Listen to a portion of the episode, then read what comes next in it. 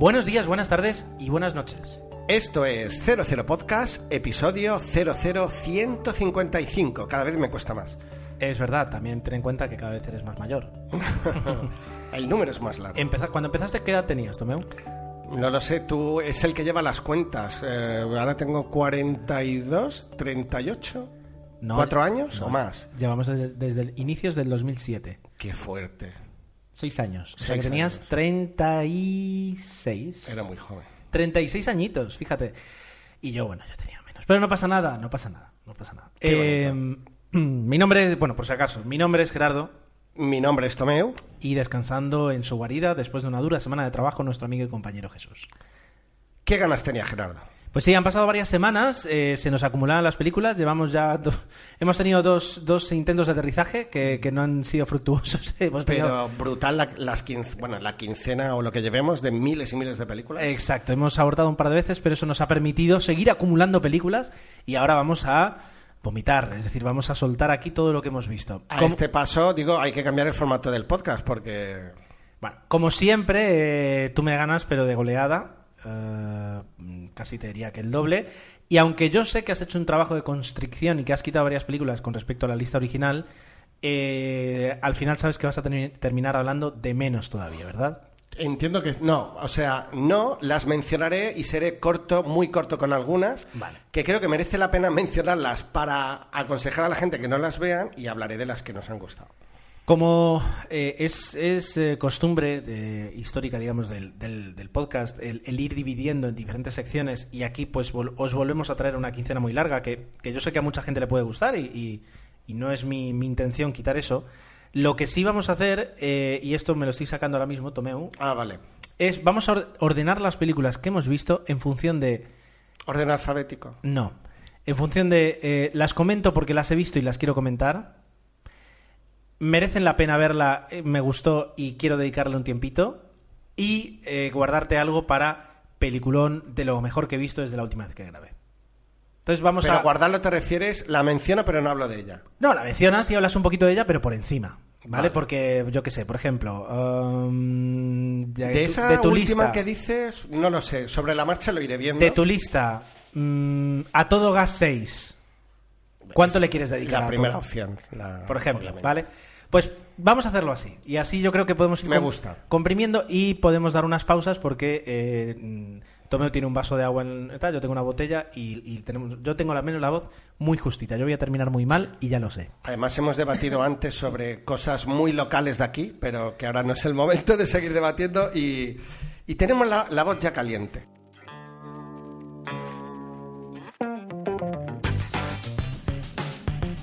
Pues eh, continuamos, eh, así como hemos terminado hablando yo de lo que íbamos a hacer. Voy a darle paso de directo a Tomeu para que nos cuente de tu lista de 2, 4, 6, 8, 10, 12, 14, 16, 18, 20, de tus 22 películas que Ajá. hoy pretendes hablar. Eh, júntame y, y haz un comentario abreviado de las, de las peores, de las que has puesto aquí por orgullo propio y no porque ames el cine. Eh, Tu tiempo empieza ahora. venga, mm, la primera, como ya has mencionado, y así ya nos la quitamos rápido, a todo gas 6. Esto por tu hija. Eh, ¿Por qué? Por- no lo sé. No, no, por- no, porque esta es una peli de esta... Yo las llamo para guarrear, ¿no? Que estás un día, eh, las niñas se han ido a la cama, tu mujer dice tengo sueño, te quedas solo, ahora es el momento. Y la ves. Y es una peli para guarrear. La miras y ves cuatro escenas de acción y poco más. Pero es mala, muy mala. Y eso que aparece también nuestra actriz esta española tan guapa, rubia, bueno, la llamo actriz y El Zapataki. es Zapataki y, y, bueno, repite evidentemente en el papel Vin Diesel y luego el final de la película, para no darle más bola, tiene una pequeña escena sorpresa donde ya nos dicen que en la A Todo Gas 7 hay un nuevo personaje que además es muy conocido en el mundo del cine de acción. No voy a decir más cosas, que ya he hecho un poco de spoiler. Mala, Espera, mala. Te digo yo quién es. Jason Statham. Ni, ni diré que sí ni diré que no. Eh, eh, lo digo porque encajaría perfectamente. Quiero decir, de- del creador, de- del protagonista de Tra- Transporter llega a todo gas. Ha saltado de una franquicia a otra de cine malo de acción. Vamos a ir metiendo a todos los actores como en, como en, la, en la de Mercenarios. Stallone, Mercenarios, porque ya sale de Rock, ya sale Vin Diesel, digo, es verdad, podemos ir añadiendo hasta que... Conductores, los podríamos llamar, en lugar de Queda muy mercenarios. bonito. Drivers. En Drivers 10. Ten. Venga, ¿qué más? ¿Qué más has visto? Vale, ¿Cómo- una peli de las más malas que he visto en años. ¿Por qué la he visto? Por los actores. Dices, bueno, si sale Robert De Niro, si sale... ¿Cómo se llama esta? Mia, Mia Farrow creo que es, que hace estos, estas comedias ya inso... Mia Farrow, mm, sí, No. Farrow. Diane Keaton. Ey, perdón, Diane Keaton. Está a punto de decir para, pero no, Diane Keaton, Sí. que en algún momento de su vida fue una buena actriz y luego decidió hacer películas de voy a poner cara de estúpida y a reírme por cualquier tontería.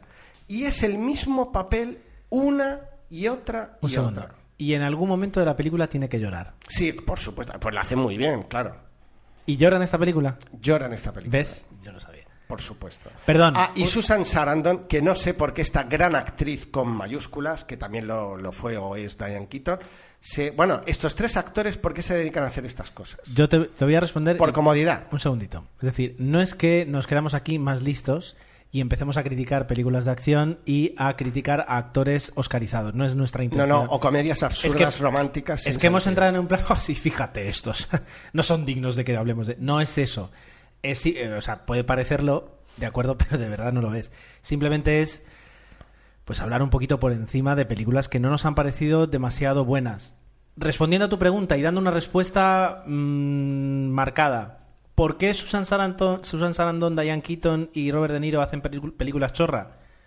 Porque son mayores, ya tienen una edad. Y no les dan papeles. No, no, no, no, no. O sea, están forrados hasta arriba.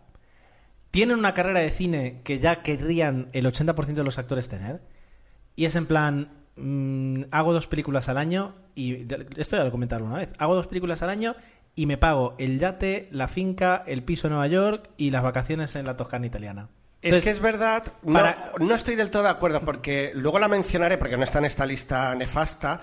En el lado bueno de las cosas, Robert De Niro considera que Ah, hace un papelazo. no, pero- pero luego aquí hace de, de- Bueno, le hacen hacer pobre de- de chorra y dice. Pero es que en el lado bueno de las cosas lo mismo, lo mismo le pagan 3 millones y en esta le pagan 12. Y él te dice, pues mira, hago una buena y otra que me... Lo digo porque Lamentable, ahora estaba pensando, un segundo. O sea, cuando trabajas con gente, eh, a mí, y, y así como van las cosas, me quedan muchos años para jubilarme. Pero cuando hablas con gente que ya están, su jubilación está próxima, yo nunca les escucho decir, no, no, eh, el, el año y medio que me queda voy a, a- a seguir y voy a buscar nuevos retos. Te vienen a decir, es un discurso más parecido al por lo que me queda en el convento. Esta gente que no se jubilan porque, porque son actores. Esto hasta- suena a pele- eh, se han institucionalizado y se dedican a trabajar y no a actuar. No suena bien eso. pero que que es eso que están o sea tienen sus sesenta y pico de años 50 largos 60 y pico ya han hecho su carrera de cine nadie se la puede discutir a Robert De Niro pues hago mis papeles buenos malos voy haciendo mis papeles o sea la crítica me la me importa tan poco ya está es, es un, un peque- una pequeña Una buena defensa, reflexión. una pequeña defensa Bueno, en este bloque quedan. no has dos. dicho no has dicho cuál es de todas formas Sí, la gran boda. No he dicho No, la no, no, gran no, no, boda. Qué no. desastre. Bueno, pues es que el título da igual. y por qué está mala No, pues, pues lo típico, lo que, lo que a veces nos cuesta explicar de la, es la típica comedia romántica, pero que funciona, o la típica comedia romántica que está llena de tópicos y que ya ves que no, que no, no se aguanta por ningún sitio, ¿no? Es como buscar ah, la- el- lo que decíamos en los títulos de la boda, el rizar el rizo. Entonces son situaciones pues que ya están un poco trilladas. eh, él se ha divorciado, la mujer viene y al final el, el cómo es la madre del novio no sabe que está divorciada y tiene que seguir con la mujer Ya, antigua y, típico. y- y estos desencuentros que no que no que ya no tienen vamos es es rizar el rizo no en ese y no me gustó nada y a- yo sigo viendo estas películas porque a veces te llevas una alegría decir ah mira pues al final ha funcionado porque hay pequeñas joyitas y a veces como el lado bueno de las cosas efectivamente, que, efectivamente. que luego hablaremos y que es una película que tiene todos los ingredientes. Pasa que aquí ser- tira más al, al- el- en, en el lado bueno al melodrama y aquí es puro, pura comedia. Cierto, pero bueno, me refiero a eso, a que a, que a veces eh, son películas que parece que tienen que ser un poquito así reguleras y luego terminan siendo grandísimas obras porque, porque a veces la- hay, hay pequeñas diferencias que marcan, que marcan un- un- un- el destino de una película en ese aspecto. Pero bueno. Eh, ¿Qué más, Tomeu? Mira que hemos dicho que no daríamos bola. Eh, Riddick. Riddick sería la tercera parte de, eh, de, bueno, la inicial que es fantástica, que es Pitch Black. Luego tenemos Las Crónicas de Riddick, que es una película infumable de ciencia ficción. Y luego tenemos Riddick, que estaría en el límite, pero es verdad que no es, de, no es una gran película, que empieza muy mal, pero se acaba arreglando un poco. El problema es que lo que hace es mimetizar prácticamente el guion y, y la historia de la primera parte. En la primera parte teníamos una serie de mm, murciélagos o, o, mm, animales Sí. voladores que de noche aparecen y tienes que luchar contra ellos y aquí es otro tipo de animal que aparece con la lluvia, ¿no? Entonces es exactamente la misma premisa, lo que pasa que ya no sabemos qué ha ocurrido en la primera parte. A pesar de todo, de todas las que he dicho, mm, yo la salvaría porque me entretuvo, pero es verdad que es muy, muy baja. Porque eh, eh, hay un papel de, los duros, pues que está súper estereotipado. Pero es verdad que fuimos en grupo a verla, éramos un cuatro o cinco amigotes y nos reímos, pero nos reímos a veces de lo- los absurdos de los diálogos. Reconozco que al acabar la película, pues nos lo habíamos pasado en grande. ¿La película es buena? No, pero es verdad que el, el contagiarse entre amigos, pues fue que pasáramos un, un- un rato divertido. Y al final sí que mantiene un poquito el tipo. Pero ya te digo, viene a ser, digo, mm, las crónicas de Riddick no han funcionado, vamos a hacer una copia de la primera. No aportas nada, no conoces prácticamente nada del personaje, alguna historia paralela, pero que no, no se explica tampoco muy así. Entonces no evoluciona. Y, y cuando haces una tercera parte intenta Claro. captar más gente, vamos. Que últimamente no lo estamos haciendo muy bien en ese sentido. Bueno. De todas formas, al menos, perdón, hay, hay una, una intención de, de- de entretener que puede llegar a conseguirse. Así que ya- Yo creo que eso sí, se cumple perfectamente. por esa parte puede merecer la pena. Bien. ¿Qué más? Para acabar este bloque, y, y me sabe mal, pero es así, una de las películas que se han estrenado hace poquito, Jobs. Que no te sepa mal, es decir, el, el- sin haberla visto todavía y con ganas de verla, pero por, por, por eso, porque soy un fan, fanboy redento, ¿no? Claro. Todo el mundo, todo el mundo que ha visto la película, mucha gente que ha visto la película ha dicho ya que la película en sí es mala, que no se respeta la historia como fue, que hay muchas cosas inventadas y que no sucedieron así. Te- perdona, Tito, una pregunta rápida que es de la película. El nombre de Apple, Sí, según la película, en un coche, el, eh, el actor, Aston Catcher. Aston Catcher, gracias, estoy... Lo de los nombres, disculparme, eh, dice, ah, mm, manzana, o sea, Apple. Ya está. Esa escena dura tres minutos. Fue así de... Porque luego piensas, dices, no sé. No, a ver, hay, hay varias teorías sobre eso. Es decir, una teoría dice que... eh, Apple- Perdonad por el mini spoiler, pero bueno, tampoco creo que No. descubra nada. Una teoría dice que Apple se llama Apple en base a- a- al descubrimiento de Isaac Newton y lo que pudo suponer. Punto. Sí, Eso- eso, se dice en la escena es, del coche. Eso es una- sí. algo que podría ser. Eh, Jobs, Creo que sí. Steve Jobs estuvo durante, durante un tiempo viviendo en una comuna hippie que lo que tenían era una... ah, Eso en la película no sale para ya nada. lo sé, una granja de manzanas. Y que le podía salir de ahí. En el momento de buscar nombres, en ese momento todos los nombres eran no sé qué tech, no sé qué soft, micro tal. Y Steve Jobs decide hacer algo totalmente diferente para darle un enfoque diferente a la empresa. Y elige el nombre de Apple. Que, eh, claro, dice, o sea, en, en- en castellano no, no suena tan raro, pero es como si en- aquí pues una empresa se llamara Manzana Ordenadores Claro. es tan extraño que mm, te llama la atención. Sí Eso, es es, verdad eso es que lo que llama. se dice un poquito en la, en la biografía oficial, que es la que he leído. Pero bueno, ya está. Que es la del libro que todo el mundo tiene. Que Pero bueno, según tú, eh, bueno, todavía está verde, pero se está haciendo un guion. Yo, si entro en la, en la ficha de Aaron Sorkin, en la IMDB, no dice nada acerca de un proyecto.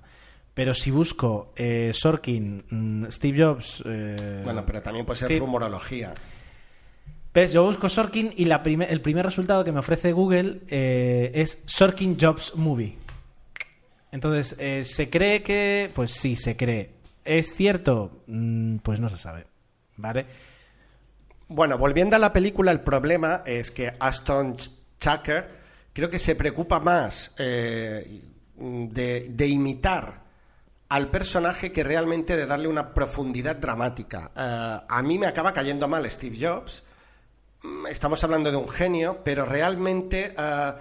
eh, el otro día lo tuiteé y mm, me lo comentaban, pues que la película va dando saltos constantes sin, sin un hilo conductor, ¿no? Y, y lo había leído en alguna crítica que, por ejemplo, pues aparece, se menciona que, que- que tiene una hija y al cabo de media película, sin saber nada más del tema, está viviendo con ella. Entonces, no puedes hacer eso en una película eh, que es una, una biografía, un biopic. Tienes que darle un poco de continuidad. Mm, desde luego, me gustó más que la de Margaret Thatcher, porque la de Margaret Thatcher no hay por dónde cogerla, pero aquí al menos sí que sigue un poco, es una biografía al uso, ¿no? Que va empezando pues desde el inicio y te, va contando una historia. Luego la película empieza con un flashback, o, o sea, con una, con, como, bueno, la primera escena es cuando presenta el iPod, el iPod, Sí. y, pero ya está. Entonces, mm, no, no hay una cohesión, no hay una, un ritmo al cual te puedas a- acoger, a- no hay empatía tampoco hacia el personaje, quizás es demasiado una radiografía del mismo, entonces le faltan muchos elementos a la película pues para ser, para ser buena. La menciono en este bloque porque no me ha gustado, pero desde luego no la compararía con las otras. Aquí sí que hay un esfuerzo por intentar hacer algo bien. Bueno, pero- La recreación está muy bien hecha, eh, la ambientación, todo lo demás. Me parece una peli seria, pero creo que no ha cuajado. No está. El resultado final, en este caso, no ha sido bueno. En las anteriores estamos hablando de cosas eh, totalmente distintas. Yo prácticamente te diría que es casi peor esto que lo demás. Porque eh, aquí hay una aspiración y se creó un, un hype, un- unas expectativas enormes acerca de esta Pues a lo película. mejor es pretenciosa. Y desde, sí. desde el primer momento ya se dijo que la película no iba, o sea, por presupuesto, porque quién la producía, dirigía, etcétera, etcétera. Yo creo que, como tú dices, el- en lo que se parece a Thatcher es en que la película, el- el- el- toda la película se basa en la mimetización de Aston Catcher como Steve Jobs. Que no lo he visto, no puedo juzgarlo. Sí es verdad que da el pego con, con la Es que me hace gracia porque parece ser que Jobs tenía un andar característico y eso lo potencian, lo sacan en la película como muchas veces, como diciendo, mirar qué bien está haciendo Thatcher de... Es que canta, dices, bueno, ¿y por qué me lo enseñas andando tantas Ya, veces? A eso voy. A eso voy. Y no digo nada más. Pero bueno, eh, interesante al menos contar con tu, con tu opinión. A ver si para, la- para el próximo podcast puedo traerlo yo. Puedo traer yo mi. la Yo mía. creo que como fanboy tenéis que verla y Claro, hay cosas no. súper chulas, porque Claro. se ven a cosas que yo creo que a los que siguen Mac les va a encantar, pero claro, no, el conjunto no es lo que debería ser. Vamos a verlo. Eh, vale. Y aquí lo dejo. Y aquí lo dejas. Vamos a hablar un poquito en todo caso de las de las mías, aunque yo pues he intentado buscarme películas así de más calidad, sí que tengo un par que caerían por este por este lado. A ver, dime. Battleship. Ah, sí, la he visto. Vale, eh, todavía no me ¿cómo Ha sido un comentario súper inteligente porque sí, la he visto. Todavía no me hago la idea de por qué la vi y de por qué aguanté toda la película. Habían hablado bien de ella. Incluso yo no la puse tan a parir. Vale, ahora voy a decir algo que, que deberíamos dejar de decir en este podcast. Porque... Habían hablado bien de No, no, no. Porque es tan fácil decirlo que ya no tiene, no tiene sentido. ¿Vale?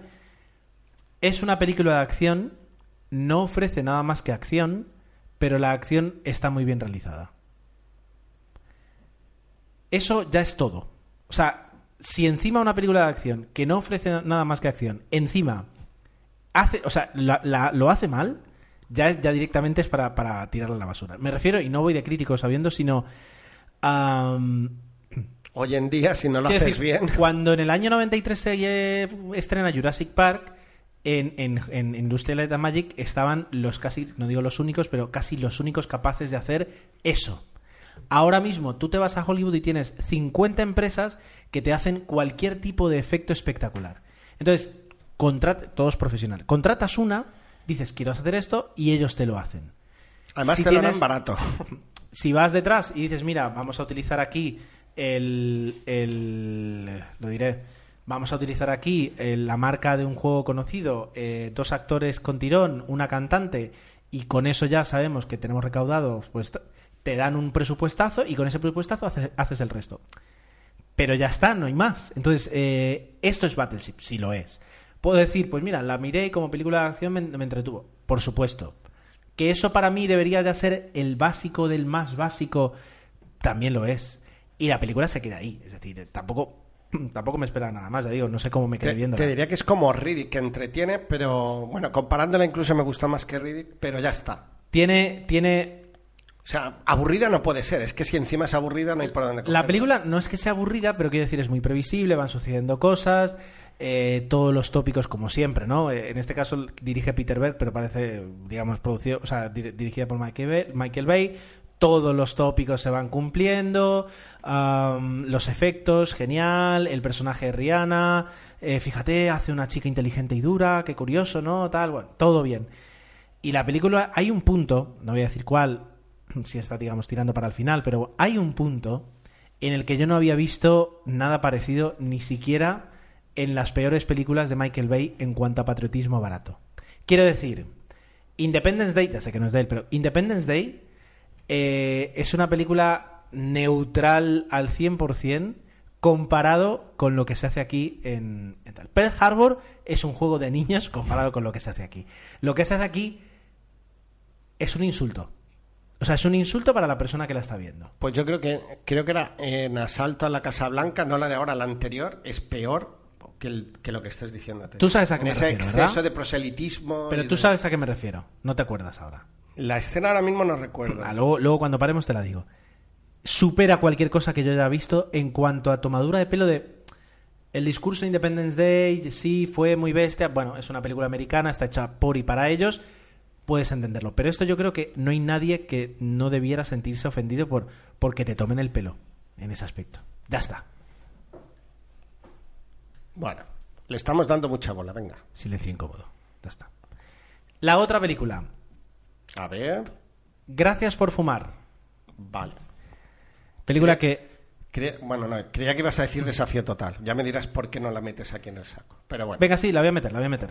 La voy a meter, tienes razón. Vale. Gracias por fumar, una película de- del, del año 2005, Ujú. dirigida, como no, por Jason Reitman, eh, famoso y aclamado director de películas como, mm, lo diré aquí, ah, Up in the Air, Juno, eh, Joven Adulta y Gracias por fumar, ¿vale? Es decir, director este ese punto, digamos, eh, indie que no es indie, pero y bueno. no, no gustote. no, a ver, Yo la vi, no me. Es que no tiene mucha cosa la película. Eh, me refiero, no está mal, ni muchísimo menos por comparar del, del mismo director a Pindier, para mí le da mil vueltas. Está entretenida, es eh, original en, en alguno de sus planteamientos. A eso iba yo. Sí, sí, sí, es original. Está, los actores con- confinan, o sea, conjugan bien los personajes y, y son convincentes y, y la película está bien. O sea, no... Pero para mí es algo muy básico, quiero decir, eh, el mensaje que transmite es muy, muy demasiado ligero. Juno, por ejemplo, tiene toda la intención de ser esa película ligerilla, con un mensaje, digamos así, un poquito mate, ta- y sin embargo tiene unos momentos que hacen que te des cuenta que hay. Claro. As- Así como con Battleship tengo ganas de destrozarla, eh, gracias por fumar, no, me parece una película interesante que se debería ver. ¿Vale? Pero tampoco, o sea, esa moraleja, incluso si en algún momento se busca esa moraleja, tampoco la encuentras, no sé, se queda ahí un poquito a medio camino. Está bien, pero no le voy a dar más. Pues te diría como Junk Adult, la de Charlize Theron, que también se queda ahí Puede ser a que la mitad. está bien. Sin embargo, por ejemplo, Up in the Air y Juno, que son dos películas del mismo director, sí que me, me transmitió. Juno tenía, tenía el, guion de Diablo Cody, no sé si tendría nada que ver, pero le añadía ese punto que, que, que, que no tenía, que no tiene esta. Sin quererlas comparar. Pero bueno, ya digo, ver, punto. No, no creo que sea la, la- la- Vale. la película más imprescindible de Jason Reitman. Y ahora Desafío viene... total. Desafío total. Un segundito. Tengo que... Habla tú algo mientras yo veo. Bueno, pues yo eh, te la mencionaba porque yo sí que la he visto y realmente eh, si la- nos la tomamos como un remake de la original, la de Paul Verhoeven y la de Schwarzenegger, no le llega ni a la altura del zapato. Vale. Y, y te doy la pelota. La película es mala en varios sentidos, que ya es duro para una película. Si, si en uno solo ya es, ser mala es duro, pues imagínate.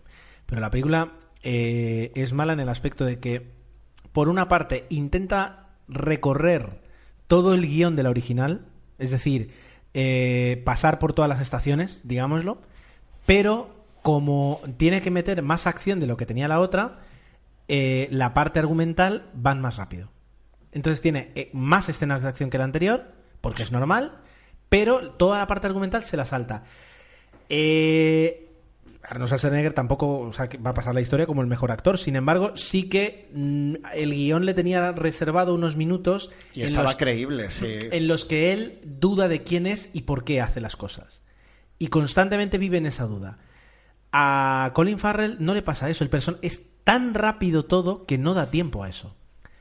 Eh, por otra parte, ya digo, por querer pasar por todas las estaciones, hace que la trascendencia, el carisma que, que tenía lo de ir a Marte, ese carisma, lo pierde todo por eh, intentar hacer algo diferente.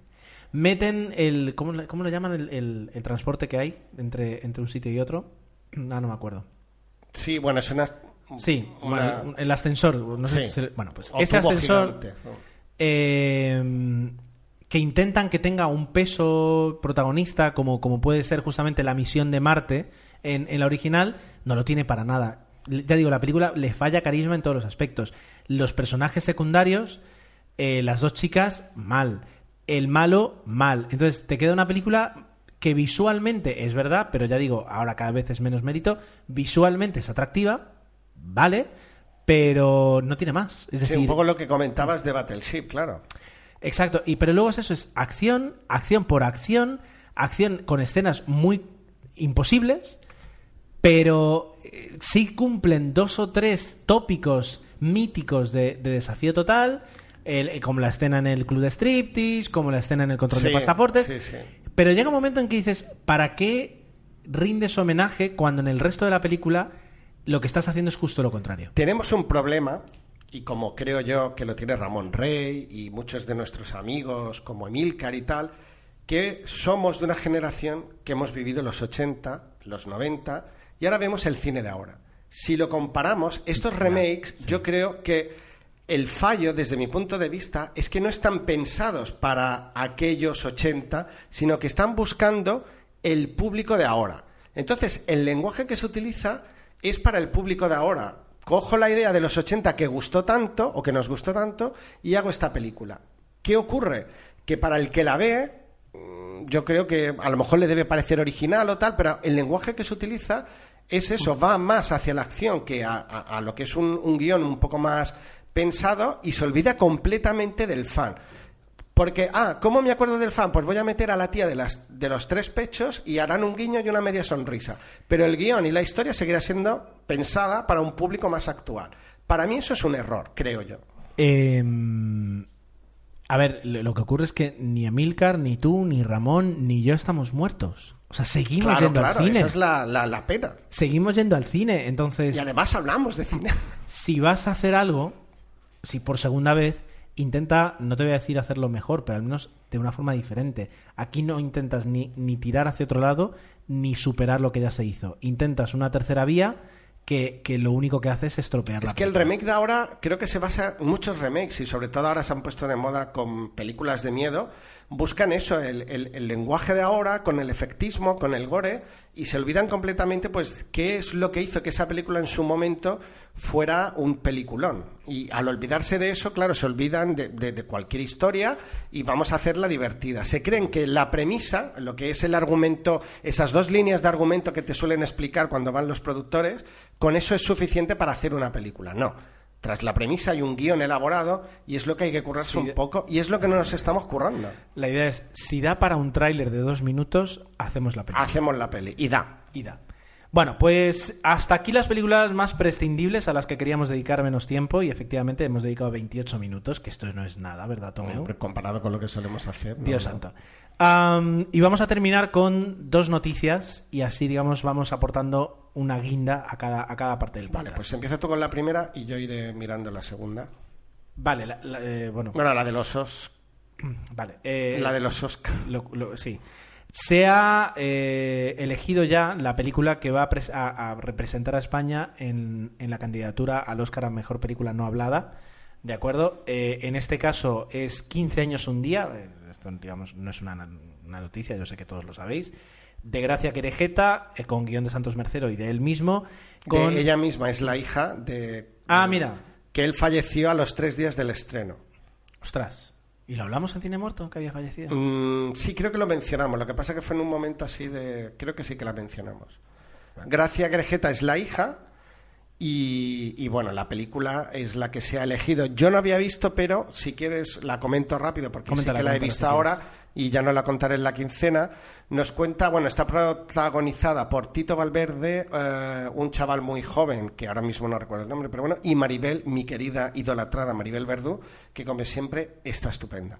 Entonces nos cuenta, es una típica película de un chico rebelde que, eh, bueno, por una gamberrada se ve obligado a dejar el colegio, es expulsado una temporadita y se va a vivir con su abuelo, que es un ex militar, en un pueblo que se supone que está al sur, en Andalucía y allí pues uh, conoce una serie de chicos y es un poco esa vida. Es una película a la que el cine español nos tiene acostumbrado, pero es verdad que es emotiva, es entrañable, las actuaciones están muy bien hechas, todo es creíble y la verdad es que está muy bien. ¿Qué ocurre? Una película de este tipo a los Oscars. Yo no sé qué tipo de cine tenemos que llevar a los Oscars, pero es verdad que es una película muy de aquí, se entiende aquí, el tipo de problemática, el tipo de personaje. Bueno, es verdad que lo del chico rebelde es algo mm, que, puede sonar muy, a, muy internacional, pero eh, el, el tipo de personajes y todo es muy de aquí. Entonces, no la veo como película que pueda llamar la atención en los Oscars. Me parece una peli muy bien hecha, pero que tampoco el año pasado ya tuvimos el mismo debate de qué película debería presentar en España, si la más adecuada o la mejor. Llegamos a la conclusión de que la mejor, en este caso lo que quería saber es si de todas las que se, se podían elegir, esta es la mejor. No lo sé, no... No lo sé porque creo que no he visto ninguna más que esta. Así que no, no lo podemos decir. Ah, bueno, pues ya está. De todas formas, yo creo que en, algún momento hemos tenido alguna alucinación pensando que España puede cada dos o tres años conseguir un Oscar en ese aspecto. Ah, por el hecho de que hemos tenido un director que, que ha, sintonizado muy bien con, con, el humor o con el humor con, la idiosincrasia de Hollywood como es como es eh, Pedro Almodóvar y que nos ha traído muchos más Oscars de lo que mm, deberíamos estar relacionados. Digo Pedro Almodóvar porque luego a raíz de ahí vino Javier Bardem y vino Penélope Cruz. Esta pequeña ensoñación que tenemos pues pues es no es lo habitual y deberíamos acostumbrarnos que en 10 años no volvamos a tener una película Yo premiada como mínimo. Hay un efecto curioso que aún no sé por qué volver a empezar ganó un Oscar, pues es una película que yo he intentado ver varias veces y me parece muy aburrida y creo que ese efecto de Garci creen que todavía es sostenible. Digo, si algún una vez pudo ganar una película como la de Garci, ¿por qué no 15 años y un día? Puede ser. Lo que pasa es que los tiempos cambian y, no sé, hay que buscar algo más. El año pasado, el problema del año pasado es que había un referente que había ganado el Oscar, que era una película en blanco y negro, un musical, eh, perdón, muda, aquí se repite la historia, creo que fue un error, porque quisieron un poco ir a rebufo de eso, y yo creo que Hollywood no está dispuesta a premiar doblemente eso. Y este año creo que han buscado una película, y la verdad es que está muy bien, yo la recomiendo y de verdad que me gustó mucho pero no sé, no sé si es eh, digna, bueno, digna lo es, por supuesto, sí, pero si va a gustar y va a conseguir suficiente renombre allí, ¿no? Pero bueno. La segunda noticia eh, me enteré yo a raíz de un retweet y ese retweet, eh, como es, venía de, Jeff Daniels, en el que simplemente decía We're back, estamos de vuelta y había una foto de él y Jim Carrey, como se dice, caracterizados como los personajes que les llevaron a la fama, no les llevaron a la fama, ya estaban ahí, pero eh, con el que tuvieron tanto éxito hace casi casi 20 años, de la película Dumb and Dumber, que, que aquí se tradujo bien traducida como Dos tontos muy tontos. Em, sé que Ramón Rey... A, a, esta noticia que viene. Que... No, no, la entiendo. Se estrenó en el año 94. Ponle que aquí en España llegara en el año 95. O sea que en el año 95 yo tenía 14 años. En el año 95, yo con 14 años, ir al cine a ver esta película era la bomba. O sea, reírte dos horas seguidas o una hora y media lo que durara. O sea, toda la película te reías. Y mira que es tonta, tonta, pero es verdad que... Pero luego te pones a ver y, te das cuenta que es una comedia al... No digo, no voy a decir al estilo, pero quiero decir, tal vez con, un nivel de cuidado a la hora de crear el guion de comedia, como puede ser Zulander o como puede ser, eh, pues, no lo sé, eh, la primera disventura, que une ese humor grosero de los 90, pero que, te consigue hacer reír y que no sea triste.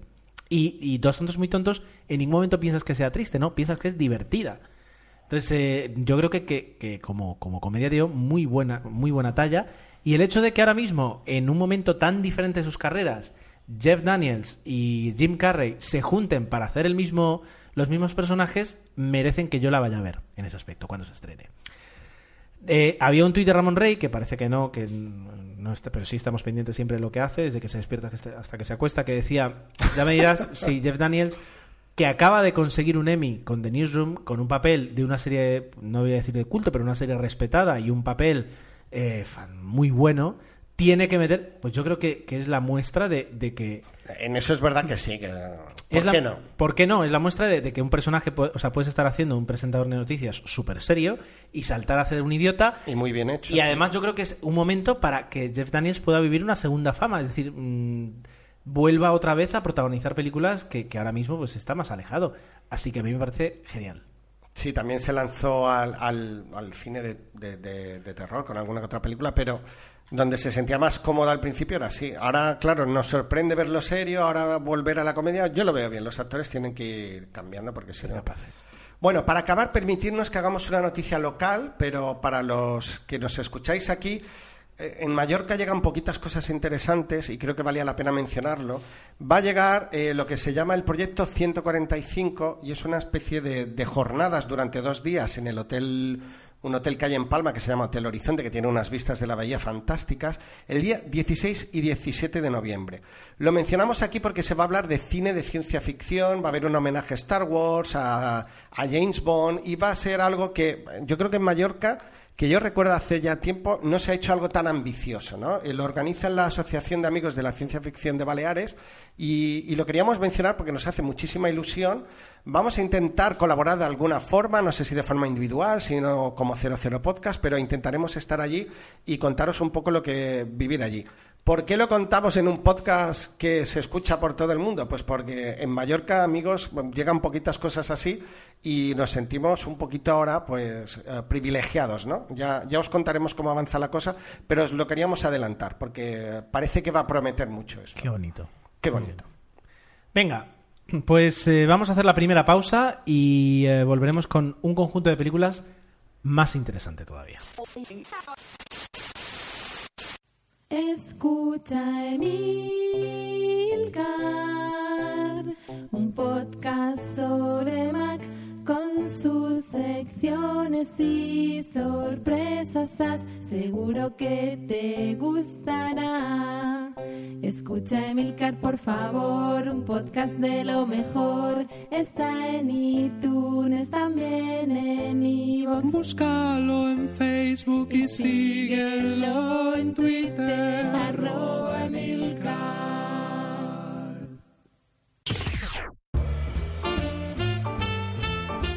Llegamos al bloque de esas películas eh, que nos han gustado. Sí, Eh, sí. luego ya dejaríamos para el siguiente las que realmente recomendamos encarecidamente o que nos han sorprendido. Pero llegamos al bloque del cine, pues que ves, disfrutas, he visto una buena película.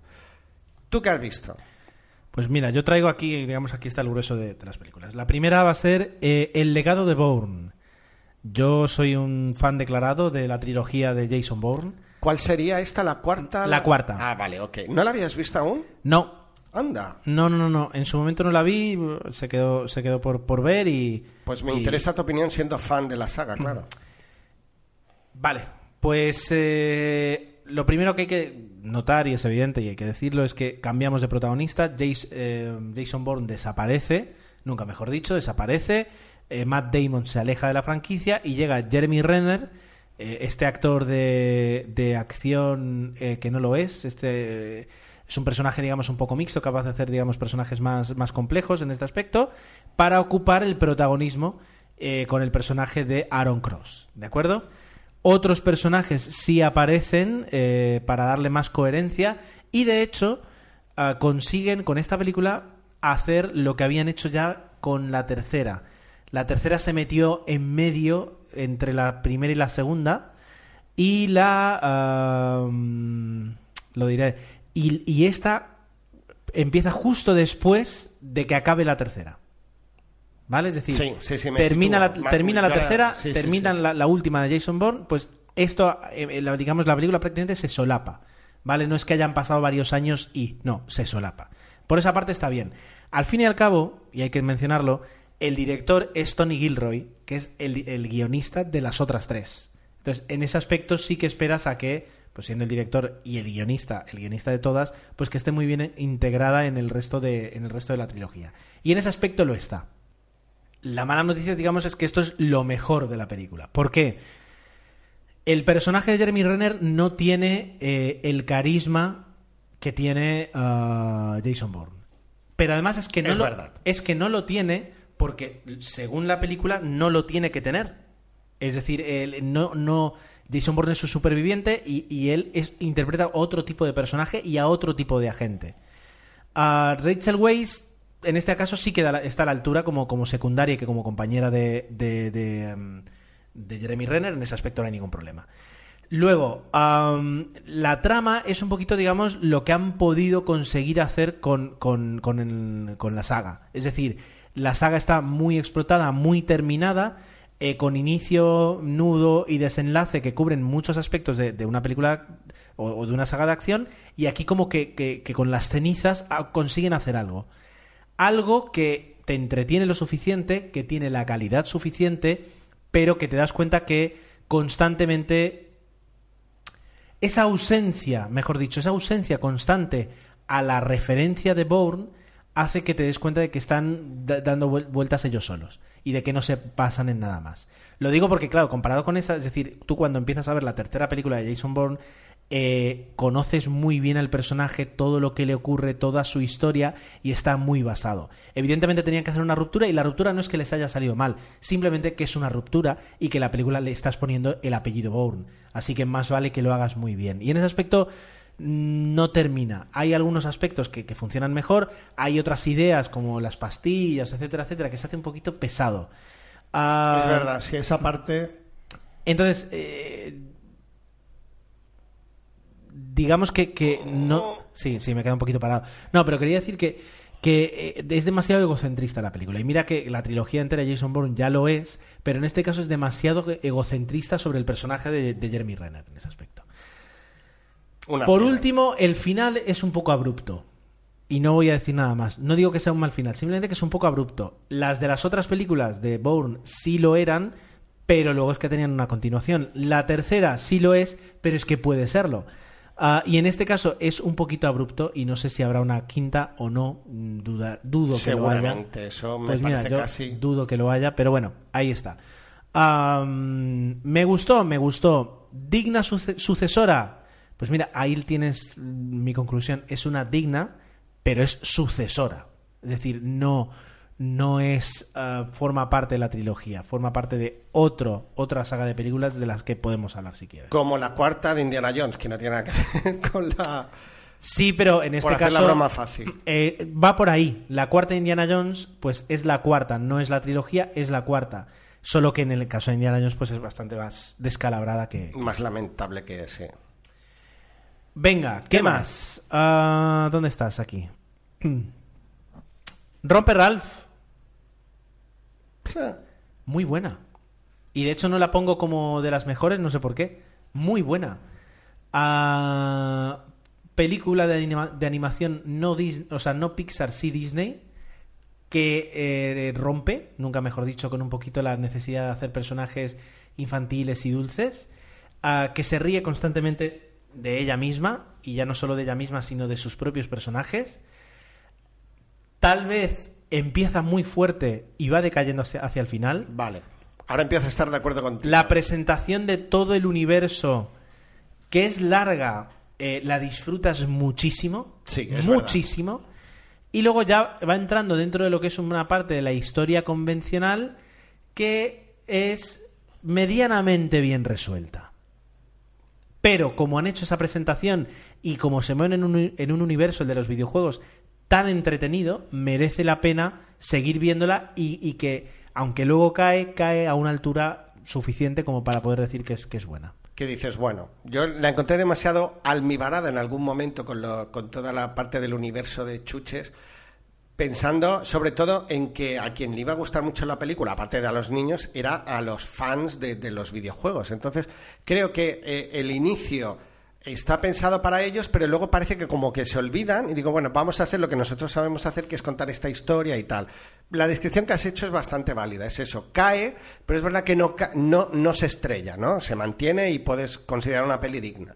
Se podía haber mantenido antes de iniciar, digamos, lo que es la trama principal. Si, si hubieran conseguido una hora y media manteniéndose en esa trama inicial y no en ya luego la, que ocupa la película, hubiera sido de órdago, desde mi punto de vista. Y ahora estamos grabando este trocito por segunda vez porque yo he empezado a hablar de la guerra de los botones eh, sin, rec- o sea, sin darme cuenta de que en el 2011 se crean dos películas que se llaman igual en Francia y que tratan sobre exactamente lo mismo. Pero es así esto. Sí, sí, sí, tienes La Guerra de los Botones, la, que el título original es La Nouvelle Guerre des Boutons, porque a su vez las dos son un remake de una película del año 60 y pico, que en este caso está dirigida, como tú decías, por Christophe Barretier, que es el director de Los Chicos del Coro, y luego aparte tienes La Guerre des Boutons, que es una película de Jean Samuel, también del 2011, y que cuenta exactamente la misma historia. Bueno, supongo que hay una explicación a todo esto, o polémica que debió haber en su momento en Francia, que aquí obviamente no nos ha llegado. O simplemente un tema de subvenciones. También puede ser. Bueno. Aquí es como cuando se estrenaron dos películas a la vez de 1492. Exacto, bueno, pues vamos a ir... Cada cual era mala en su, en su línea, pero bueno. Y ahora hemos tenido que volver a parar un segundito para quitar un animal que estaba haciendo ruido. Ya, ya está solucionado y no está sufriendo. Bueno, un, un, un gato, ¿no? Bueno, lo dejaba así, más neutro. Bueno, a lo que me refiero en cuanto a la película. La película no me termina de emocionar. A ver, es bonita y tiene sus puntos interesantes, sobre todo por, por, digamos, la subtrama, la que no te cuentan de una manera más directa, eh, pero que es realmente la importante y es un poquito lo que, lo que se vivía entre adultos y niños eh, en una Francia ocupada de la Segunda Guerra Mundial. Eso es lo, lo, que, lo que en realidad te quieren contar. ¿Cómo te lo camuflan? te lo camuflan con, con- con una guerra de niños eh, entre dos pueblos vecinos y rivales eh, que tiene pues diferentes batallas a lo largo de, de- de unos meses. Eso en realidad es lo que se carga la película. Lo digo porque los niños están bien, pero no digo sobran, pero es que sobran. En el aspecto en el que eh, no me importa nada Pero si la historia es por los niños. ¿Cómo Ya. que sobran? A ver, eh, como personajes adultos tenemos a, a una madura y que hace un papel medianamente aceptable, bien. Leticia Casta. Y por otra parte a Guillem Canet, que lo vimos en, en, el, en Pequeñas Mentiras sin Importancia. Guillem Kenneth. A Guillem Canet. La cuestión es que eh, ellos llevan el peso, digamos, de todo lo que es la trama de adultos, que es la que realmente interesa, en la que los niños se ven ah, afectados y esa parte sí interesa. Pero en la parte pura de la guerra, eh, yo creo que, voy a decir que se pasan eh, en cuanto a darle importancia. Y llega un momento en el que dices, mira, quítame esto, vuélveme a mostrar lo que no me, en teoría no me muestras, porque la película se llama La Guerra de los Botones y tiene un niño de protagonista, pero realmente no es importante. Y eso es lo que hizo que, me- la verdad es que fuera un poquito típica y tópica.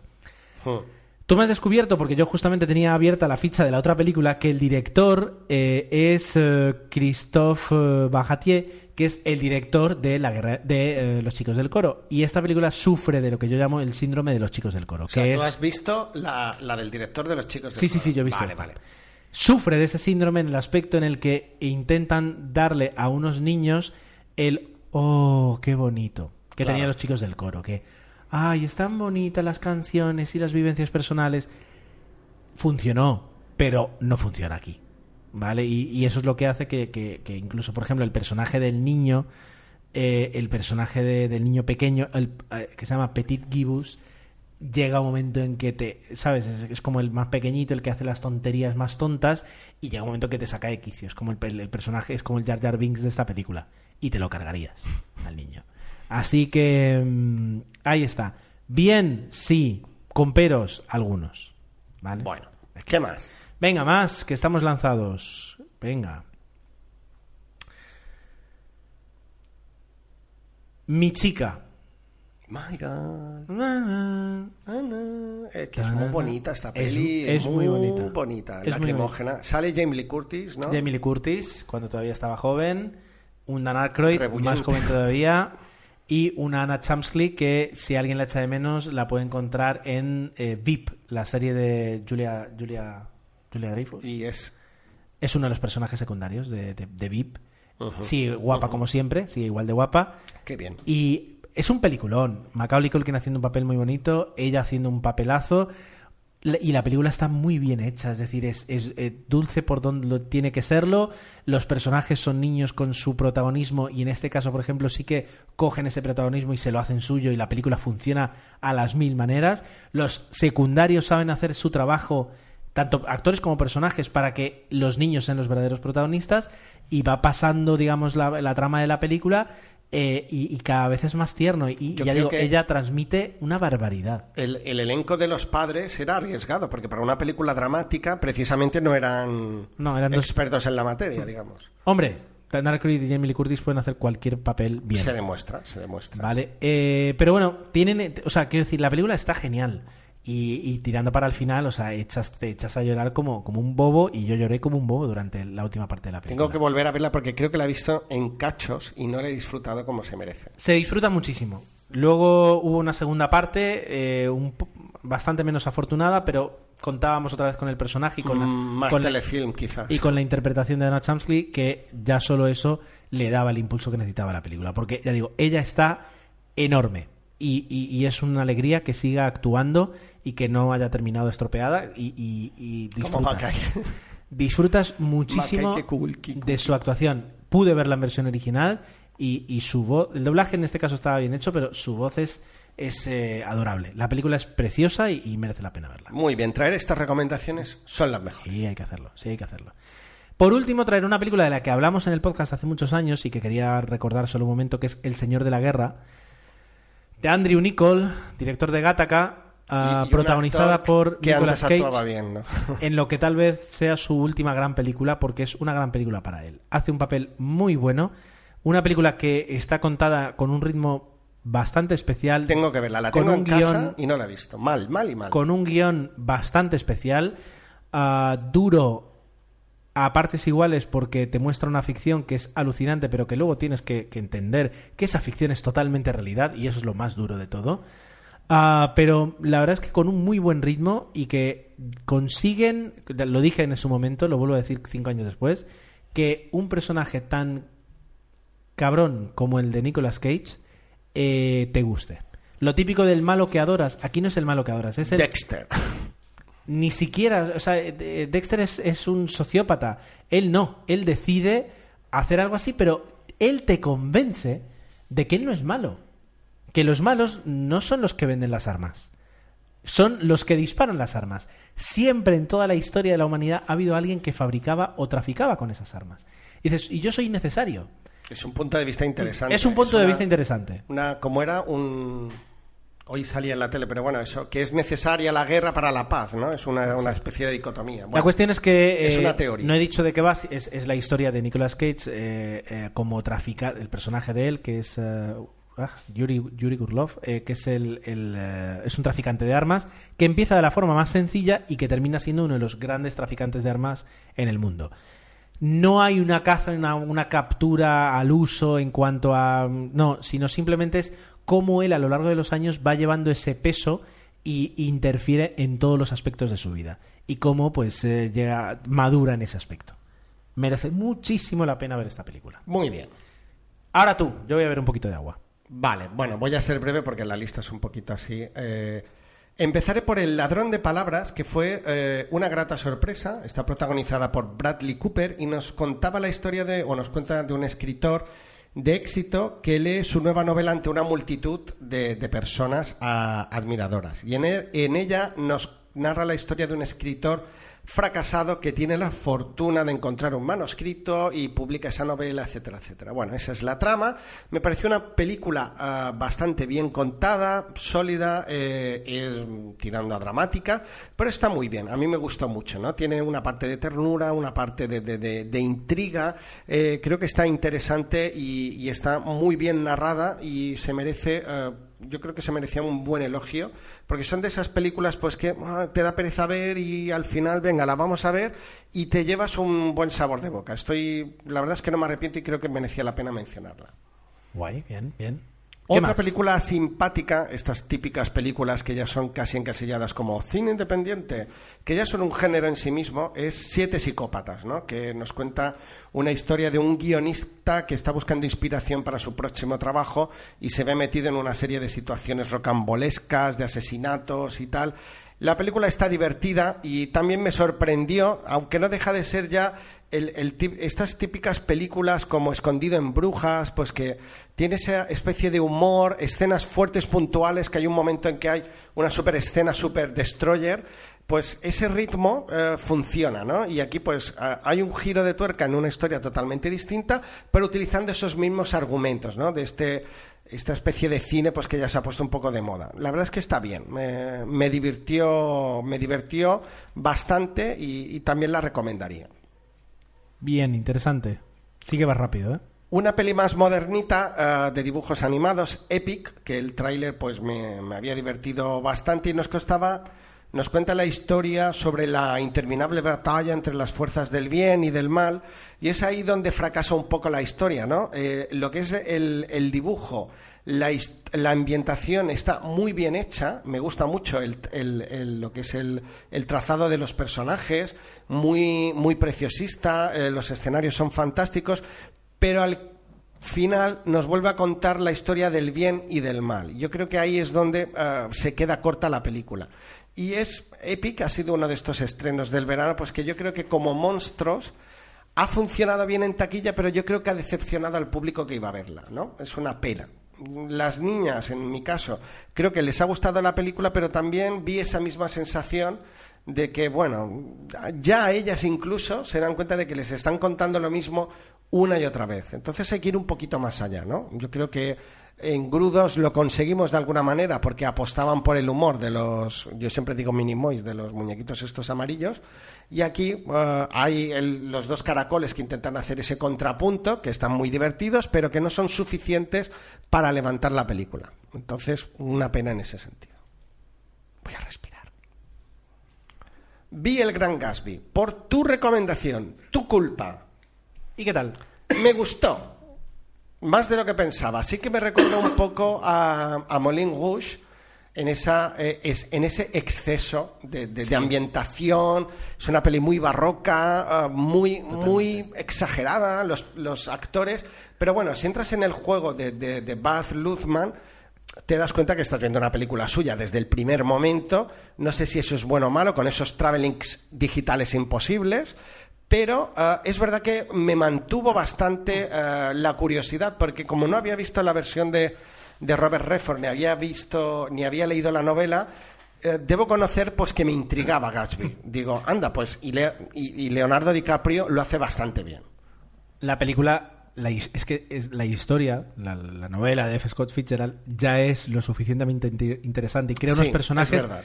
Los personajes son tremendamente interesantes y tremendamente complejos y hacen que la película luego se vaya moviendo. Al principio ves un- la ves y dices, bueno, esto va a ser un poquito el Moulin Rouge, ¿no? Personajes románticos, etcétera. Mm. Por suerte Pero no. luego, así como va avanzando, te vas dando cuenta que cada uno de los personajes tiene unos demonios en su interior. eh, que ya te enganchas aparte de la película y luego lo visual está bien, la música está bien, pero te quedas con lo que ocurre entre esos cuatro o cinco personajes y en cómo progresa la historia. Y eso es lo que me, me alucina. El que lo haya conseguido hacer con, con- a su estilo y, y luciendo otras partes de la película es un complemento, pero el que haya sabido transmitir bien la, la novela original, que yo... mantenerla entre- A mí me sedujo más eso, el conocer a Gatsby, que realmente su ambientación. Yo creo que ahí peca de otra vez de exceso. Pero es un exceso muy bien llevado. Es un exceso muy bien llevado. Dentro de su propio universo y, y lo hace interesante. Fíjate que lo que estás diciendo tú, de alguna forma, es en sí el, el porqué de la película. Claro. Quieres conocer mejor a Gatsby. Sí, To- sí, sí. Todos quieren conocer mejor a Gatsby. ¿Quién es Gatsby? Exacto. Que está, me encanta el, el cómo al final conoces al personaje. Está lo que es esa especie de, de intriga al principio, me encantó, nadie lo conoce. Esos rumores que dicen, no, no existe realmente tal, es un camarero. es que me me encantó esa, por donde tiraba la historia. Y encuentro de los personajes, no sé si estará de acuerdo, todos me gustaron, pero quizás el más flojo o el que más se repite es Toby McGuire, que en teoría Maguire. es el Man Maguire, que es el que re- Ma- Maguire, el que repite El que, perdón, el que creo que repite un poco sus tics, sí, eso es lo que quería decir. Sin molestarme, me gusta, me gustó, eh, pero quizás de todos es el que más, el que más me canta un poquito. Porque pe- como personaje es el, es el narrador. De hecho, en la película, en la novela y en la película, es el narrador. También es el narrador, vale, vale. Él tiene, él tiene el personaje más eh, estático. Él mira las cosas y le suceden a su alrededor.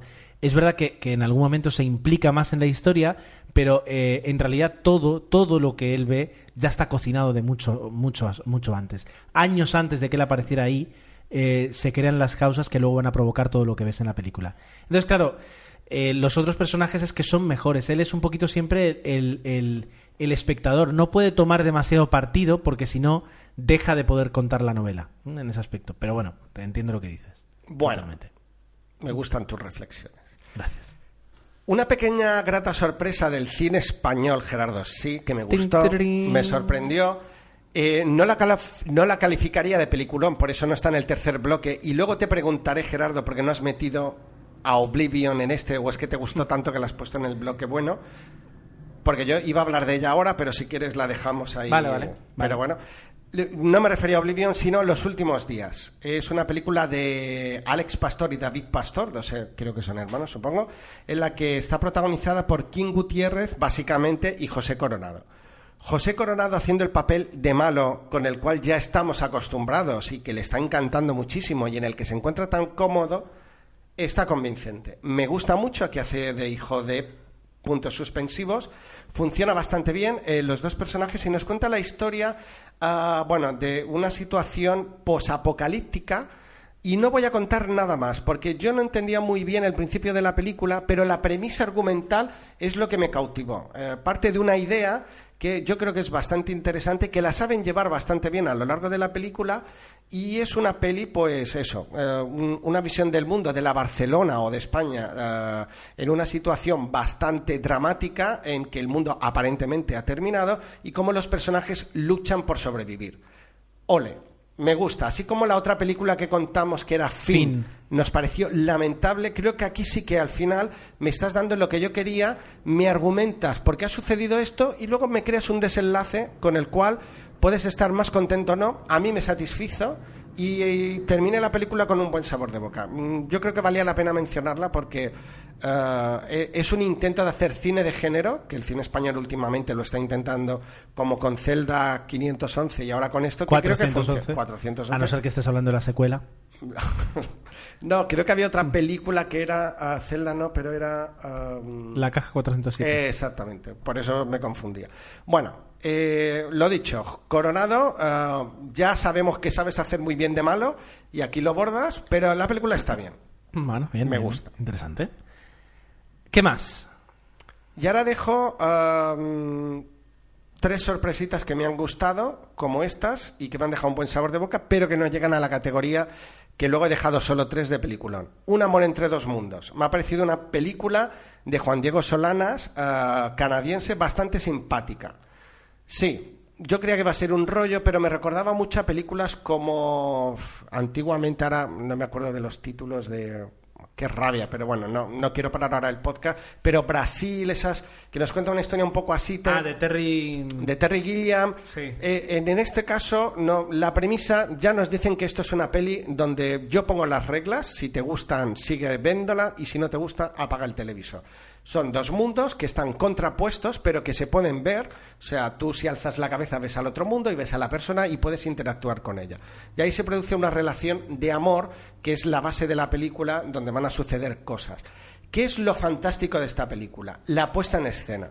Es Ya. brutal, está muy, muy conseguido y muy a la historia. Yo la vi con cierto recelo porque estaba Kristen Dust, que últimamente la veo en papeles eh, de niña tonta, me sabe mal, y aquí eh, repito un poco ese papel, pero eh, perfectamente integrado dentro de la película. Me convenció bastante y pasé un rato agradable viendo una muy buena peli de ciencia ficción con una historia de amor que es verdad que está bastante tellada, pero como has elegido una, una ambientación, una forma de contar que es tan espectacular, creo que te mantienes solo por eso. Funciona bien. Me recuerda, y no digo que sea igual, a Plano Oculto de Matt Damon Y Sí, bien, bien llevado. en el aspecto Sí, de sí, que sí. yo la, la califiqué como, como una película eh, de amor y ciencia ficción. Dark City, esa es la que yo tenía en la cabeza. Ah, bueno, mira. Dark City también, es decir, pel- películas en las que eh, la lucha entre el bien y el mal, los buenos y los malos, no es tan importante como la historia de amor que sucede. Aquí hay una lucha de clases, los malos están en el, que no lo he dicho, los pobres en el mundo de abajo y los ricos en el de arriba, ¿no? Venía a ser un poco... Sí, sí. Pero bueno, la verdad es que mm, eh, sí que tenía ganas de, de verla, me causaba, eh, ¿cómo se dice? Sobre todo por los desafíos de, de crear ese, Pues ese diferente universo. Eso está hecho de manera sublime y no estoy exagerando en la película. Hay unas escenas alucinantes, o sea, han sabido jugar muy bien con esa dualidad. Y, y- y, claro, lo digital, lo difícil era hacerlo creíble, lo convierten en creíble, pero te tienes que creer, o sea, las reglas te las imponen al principio de la película, juegas, pues vas a disfrutar, que no juegas, pues ya está. Brutal, ¿eh? De verdad es que realmente me sorprendió y, no me arrepiento de haberla visto. La había desechado porque me parecía una historia más de amor y tal, pero realmente eh, lo que es la parte técnica es tan buena. A veces, curiosamente en este caso, creo que merece la pena solo por eso. Bueno, perfecto. ¿Alguna más? Dos más, eh, Death Man Down, La venganza del, de muerto, del hombre muerto, Corin Farrell y Nomi Rapas. No me Es una- rapaz. Rapaz, que la hemos visto en, ¿cómo era? Eh, Los hombres que, Que no aman a las que no mujeres. aman a las mujeres. Y, y, bueno, aquí es un thriller bastante interesante. Es un drama que la verdad es que consiguió ah, a mi mujer y a mí entretenernos. La quería mencionar porque sí que es una película que puede pasar desapercibida y es un poquito lenta, pero yo creo que el guion es bastante potente, ¿no? Nos cuenta la historia, pues, de un hombre que se, de- bueno, eh, se dedica a, a- a matar de profesión, es una especie de, como diríamos, de, ahora no me sale, de sicario de un, de un, de un gángster y se suceden una serie de situaciones pues que hace pues que conozcamos el por qué él ha llegado a ese punto en su vida aparece Nomi Rapas que tiene en ese momento también una carga detrás bastante buena y nos cuentan un poco estos dos personajes cómo han llegado ahí y cómo siguen los dos juntos hacia, hacia la película. Hay amor, hay thriller, hay intriga. Mm, Yo creo que está bien. Si acaso adolece un poco de que es una peli un pelín lenta, pero a mí me satisfizo. Bueno, interesante. Y he dejado para el final, para ti, una de Matt Damon, de Gus Van Sant, que también, no sé si has llegado a ver, pero que me ha gustado mucho, es La Tierra Prometida. Eh, Yo ver, pensaba igual, pero a ver, a ver, peli- a ver, a ver. Lo que pasa es que, o sea, me, me recuerda ese puntito de Erin Brockovich, ¿sabes? De luchar. Efectivamente, sí. que tienes que tener ganas de verla, ¿sabes? Porque es una película que como que te hace luchar a ti, ¿no? Pero, pero sí, sí, sí, no, no, sé que, sé que. No, no la descartéis porque eh, es eso, ¿no? Es una peli de lucha, pero me, me encantó que un director diga, pues hoy vamos a hablar de esas personas que se van a los pueblos para convencer de que ahí hay gas y podemos traer a nuestra empresa de gas a crear la fábrica y todo esto. Es esa la premisa. Entonces dices, voy a crear una película con unos personajes curraditos y tal, donde nos cuenten esto. Es verdad que eh, para ser de Gus Van Sant puede haber, eh, me sorprende eh, en determinados momentos lo, lo simple del guion o lo o facilón, pero la peli funciona bien. A mí me gustó. Y obviamente el personaje de, de Matt Damon, es un- hay que reconocerlo, a pesar de que yo haga muchas bromas de él, creo que tiene el peso y tiene la capacidad suficiente para llevar el peso de la película bastante bien, ¿no? Y lo lleva junto a su compañera eh, Francis McDermott, creo que se llama la actriz. Sí. Lo hace bastante bien. Entonces, yo la recomendaría por eso. Y dejo ahí Oblivion para después, pero yo la pondría aquí. Vale, vale, me parece bien. Incluso la pondría eh, en el bloque de antes, se me ha olvidado. Wow, pues sí que vamos a tener ahí disparidad de opiniones. Pero bueno, ahora hablaremos. ¿Qué más? ¿Algo más? No, no, paramos ya porque si no esto Paramos ya. hace interminable. Vale. Pues además de este bloque en medio, pues eh, podríamos hablar de el cine muerto. El cine muerto con tu Fiol. Esto de grabar el podcast ahora con, tanta distancia, vamos a ver si conseguimos fidelizar los 15 días, pero bueno, hace que, que haya noticias que nos escapen, que no estemos seguros de si hemos dicho pues lo de Querejeta antes no sabíamos, pero bueno, teníamos dos noticias, una que nos llegaba a través de un tuit de Jeff, Jeff Clay, que nos comentaba que había muerto Otto Sander. Yo la verdad es que no lo conocía, pero ya que lo había mencionado en Twitter, creo que era justo traerlo aquí. Dice que, bueno, es un actor alemán, intérprete del ángel de Wim Wenders en El cielo sobre Berlín. Yo es que esta, la versión alemana, no he visto la película, he visto la versión protagonizada por Nicolas Cage. Y en este caso, claro, no conocía al actor, pero realmente debió ser eh, un personaje en la película con muchísimo peso. Y fallecía, pues, en Berlín a la edad de 72 años. Y luego, ah, de casualidad, lo vi y me supo bastante mal. Y ya sabéis que aquí Tomeu es el que le encantan los doblajes. Fallecía el actor, yo creo, que doblaba a Jack Lemmon en Con faldas y a lo loco, a Oh. Joaquín Díaz. Y la verdad sí que era... Y bueno, el personaje de Bilbo en El Señor de los Anillos, ¿no? O, o la voz de Richard Attenborough en Jurassic Park. Si ahora recordáis esa voz tan potente, tan, tan personal, pues la verdad es que me, me supo bastante mal, porque digo, es una de esas voces que te encanta oír y que dan personalidad. Cuando decimos que el doblaje es bueno en España, yo creo que es voces como esta, ¿no? Que consiguen a veces incluso, no diré que es el caso, mejorar al actor, ¿verdad? Como el que dobla en este caso a Robert De Niro, que es difícil conseguir esto, pero que hacen bueno al actor, ¿no? Sí, Lo sí, hacen sí. más bueno. Sí, total. Ahí nuestro pequeño homenaje a, a Joaquín, a Joaquín Díaz. Bien, pues eh, he dicho esto, vamos a hacer la segunda pausa y ya nos ponemos las pilas en lo que será la recta final de este episodio 0055 que lleva ya una hora y nueve. OTV Podcast, el podcast de la cultura audiovisual. Un podcast donde a modo de tertulia y con muy buen humor te informamos de las últimas novedades en el mundo del cine y la televisión. Encuéntranos en www. Encuéntranos en www.ohhtv.com.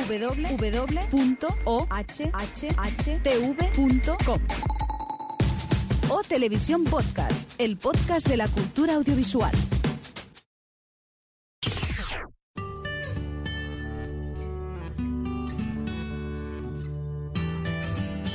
Y teniendo en cuenta que eh, si algo, si una característica ha perdurado a lo largo de los años en 00 Podcast, eh, esa es desde luego la falta de criterio, pues eh, entendamos perfectamente que vosotros no entendáis que eh, por qué hemos colocado estas películas en esta última sección, digamos como películas más valoradas, y otras películas en las secciones de menos o normalmente valoradas.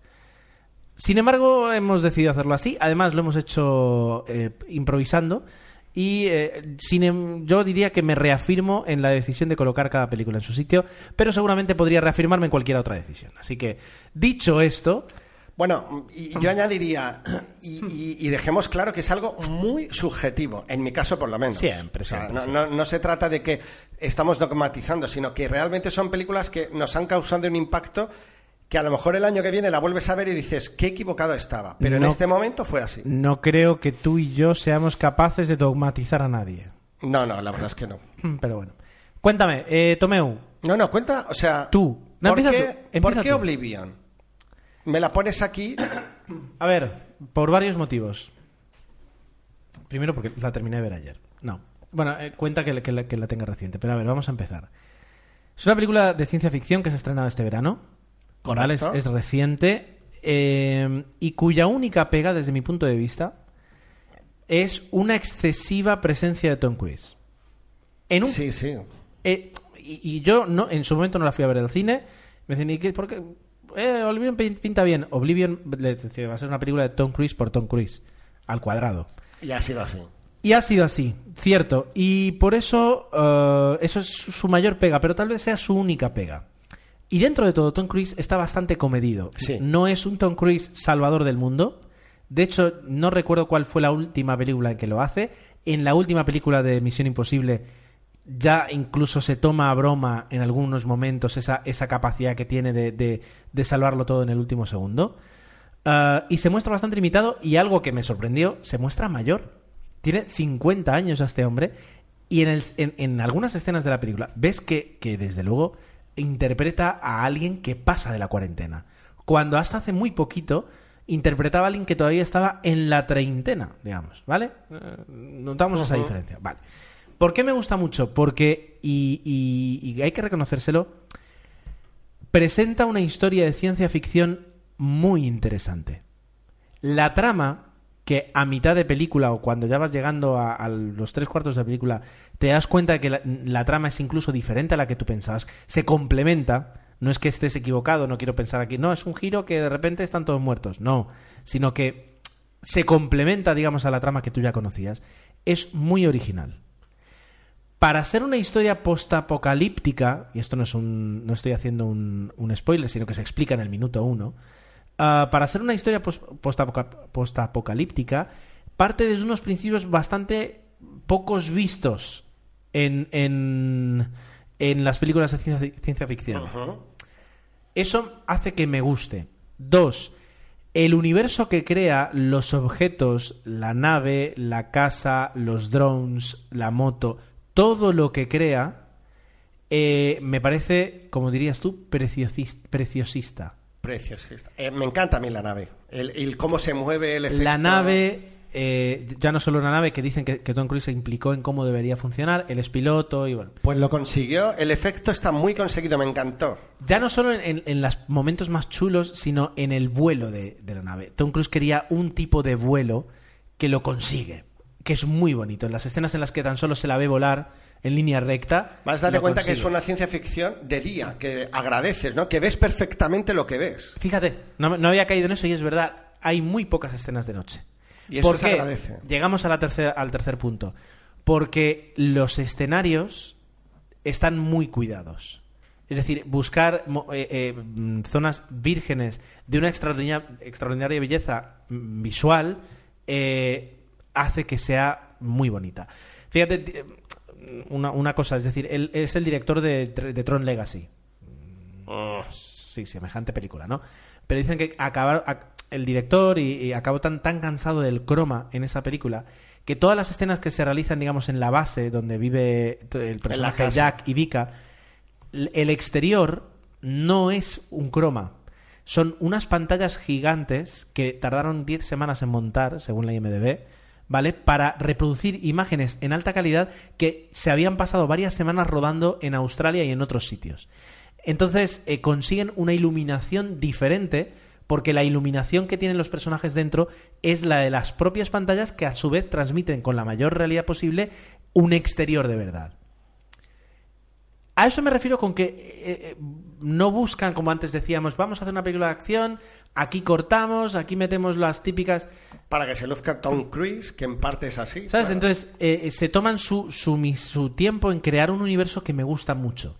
Entonces ya tenemos, por una parte, una trama interesante, diferente a las que solemos ver, con un, con un universo creado, unos objetos, una, un, atrecho fan muy bonito. Y luego una historia bastante más sencilla de lo que estamos acostumbrados. Es decir, lo compara ahora, no tiene nada que ver con el hombre de acero, donde todo termina de una forma tan espectacular. Aquí no voy a. No lo quiero comparar, por favor, con 2001 Dice en el espacio, pero aquí la- los momentos de mayor acción se combinan con unos momentos de tranquilidad interesantes, que me gustan. El personaje, la chica a lo mejor es el personaje que más puede sobrar, el personaje de Olga Kurilenko, el de Julia. Sí, desde luego, la película, y ya digo, la película no es ni muchísimo perfecta ni, ni va a quedar en mi top Ni, 10. ni buscan eso, sí. Pero am, Tom Cruise hace una- un acto de constricción de no llevarse la película hacia un nivel la guerra de los mundos, sino dejarla en un algo mucho más simple, más puro. Y el personaje de Morgan Freeman, que podría tener ese. esa. Eh, ¿Cómo voy a decir? Ese exceso que tenía el personaje de Dennis Hopper en Waterworld, que no sé por qué me recuerda, serán las gafas, pero ese personaje, digamos, post, post, apocalíptico de, de- de- del malo de, de Waterworld, aquí eh, es muy comedido, o sea, ni siquiera, o sea, es Morgan Freeman, pero no hace Morgan Freeman, ¿eh? muy sencillito. Entonces, eh, bueno, la- no, hace de Morgan Es verdad, Freeman. lo hace, lo hace, tiene Ni razón, punto, tiene o sea, razón. pero eso. Pero bueno. dice, no, no, no te pases, hazlo. Es una película de ciencia ficción contenida. Claro, la comparo ahora, por ejemplo, y no la había comparado hasta ahora, con eh, Desafío Total de Colin Farrell, y te das cuenta que dos formas tan diferentes de hablar de ciencia ficción, de contarte una historia. Sí, me quedo con Oblivion, desde luego. Por eso me gusta. Y una última cosa que voy a decir a favor es la banda sonora de un artista francés que eh, es M83, ¿de acuerdo? Que es que estaba un tema suyo estaba en el tráiler de, de mm, Cloud Atlas y que me parece espectacular la música. Llevo dos días escuchándolo en el trabajo sin parar. Espectacular. Todo eso hace que me haya gustado muchísimo Muy bien. Oblivion. ¿Ahora lo entiendes? Ahora lo entiendo un poquito más. Ahora, esta es mi opinión, no sé cuál tienes tú respecto a la película o, o qué, o qué No, no, añadir. o sea, mm, mm, no podría hablar mal de ella, pero es, un poco lo que hemos dicho, esa entradilla que hemos hecho hace un momento. Es algo muy subjetivo. A mí todo lo que te ha transmitido la película, ya me incluye la banda sonora que yo ni me acuerdo, no me lo ha transmitido a mí, pero tampoco consideraría que es una peli mala. Sí que me gustó toda la ambientación, el que fuera ciencia ficción diurna, que eso se agradece, aunque hay escenas dentro de unas cuevas y tal, pero bueno, eso también está bien. Y es verdad que Tom Cruise tampoco está en plan vamos a salvar el mundo, sino que hay un poquito de chicha en el guion y eso también es, es válido, eso es, acepto. Pero no me ha transmitido tanto. Yo no la incluiría a lo mejor aquí, Vale. pero bueno. Vale, vale, vale. Venga, otra película. Pues retomando que ya que lo has mencionado, Clow Atlas. Vale, para ti está en este nivel. ¿Qué ha pasado con Clow Atlas? Se ha rodado en Mallorca. ¿Qué ganas tengo de verla? Sale Tom Cruise. ¿Qué ganas tengo de verla? Tom Hanks. Tom Hanks. Ay, otra vez. Perdón. Tom Hanks. ¿Qué ganas tengo de verla? Tú has leído el libro, um, generas un poquito más de expectativa. Se estrena la película. Empiezas a oír críticas malas, muy larga, muy aburrida, no sé qué. No la veo. Llega el momento en que sale en DVD, digo, pues voy a darle una oportunidad, sobre todo basándome en las ganas que tenía de verla ya que está rodada en Mallorca. Empiezo a ver la película y me quedo alucinado. Me encanta, me encanta la banda sonora, me encanta Chloe Atlas, me encanta Tom Cruise. Es una película pues que me quedé absolutamente fascinado, porque nos quiere contar pues una serie de situaciones que a lo mejor es verdad que es un guion eh, podría ser eh, desde algún punto de vista confuso, desde otro punto de vista lo podemos catalogar de facilón, se ve que el mensaje ya te he entendido lo que me quieres decir, pero yo considero que a través de las imágenes y, ese, y esos saltos de escena pensaba que me iba a confundir más, pero yo creo que la armonía, porque estamos hablando en el fondo de una partitura, al final la entendí. Sí.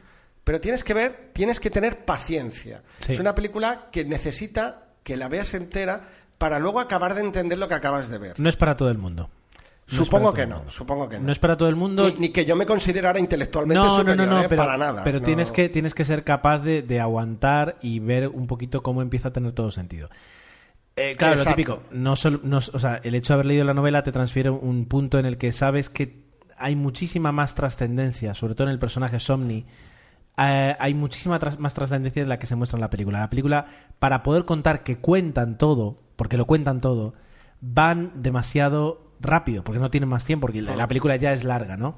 Pero eh, se transmite muy bien lo que se quería transmitir, el espíritu, digamos, de, de esta película, ¿eh? O sea, no, no, para nada, para nada estoy descontento con, con la adaptación que se hizo. Yo eh, incluso tengo ganas de volverla a ver, voy a dejarla reposar un tiempo, pero es verdad que, que sí, me transmitió y la he colocado en este bloque porque digo, realmente me, me causó. Pero lo que decíamos, algo muy subjetivo, desde luego. ¿Qué más? Otra que también me daba pereza, porque es verdad que mm, era, tiraba hacia el drama, era el lado bueno de las cosas. Vale. Y señores, una comedia romántica, pero vamos a darle un poquito de inteligencia. Lo hemos conseguido. Bradley Cooper y Jennifer Lawrence tienen química, están fantásticos. Las escenas donde ellos dos están y se dan caña son maravillosas, caña en el sentido verbal y de que hablan muchísimo. Un 10. A mí me encantó. Es una película que al principio te cuesta ver porque empieza duro, va a saco, eh, donde el personaje del Robert De Niro y de su mujer son bastante cañeros, pero que, jolín, claro que sí, Totalmente. muy optimista. Tot- y, y ya digo, o sea, recupera el espíritu de lo que son las comedias románticas, Sí, señor. lo eleva a su máxima exponente, es decir, eh, lo, lo mejor que se puede hacer ahora mismo una comedia romántica, le da un peso y, y dos buenos papeles a los actores, que eso es clave, Con, con unos diálogos inteligentes, Exacto. con una fuerza ah, brutales.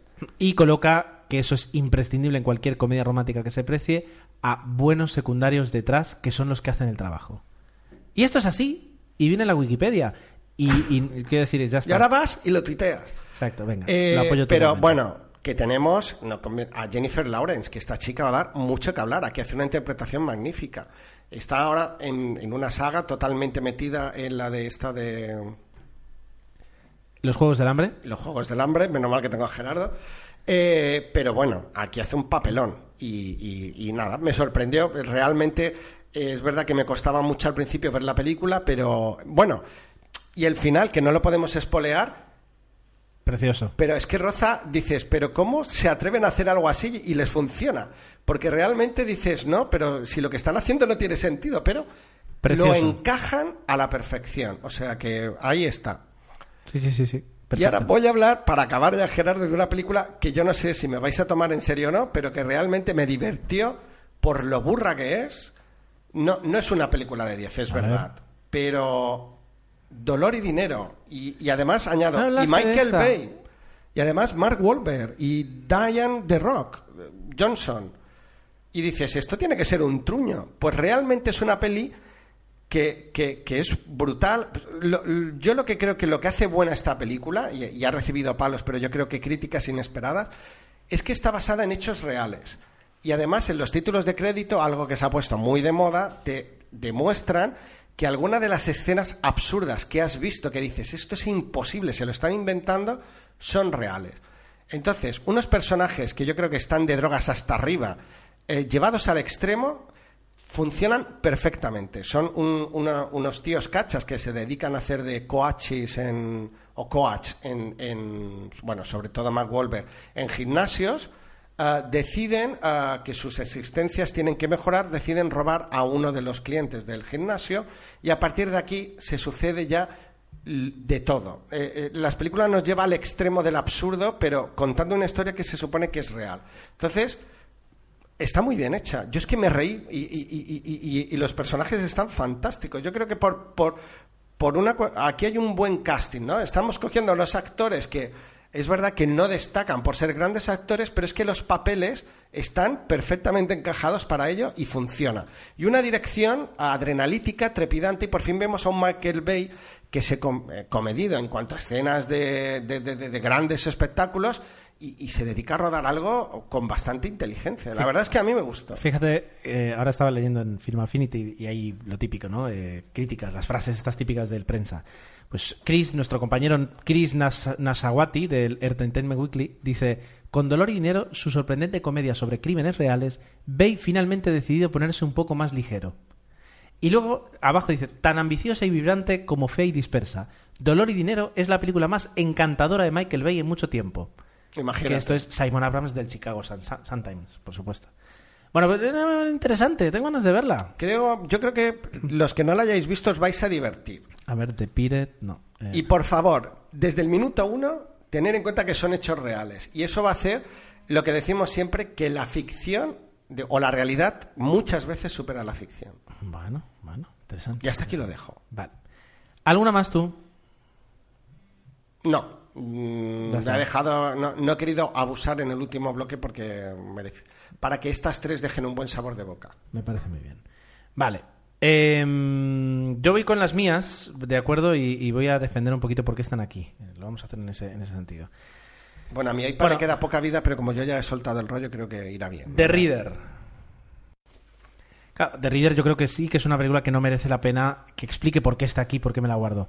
Mm, No la- es un dramazo, es un dramazo. Y, y no tenía...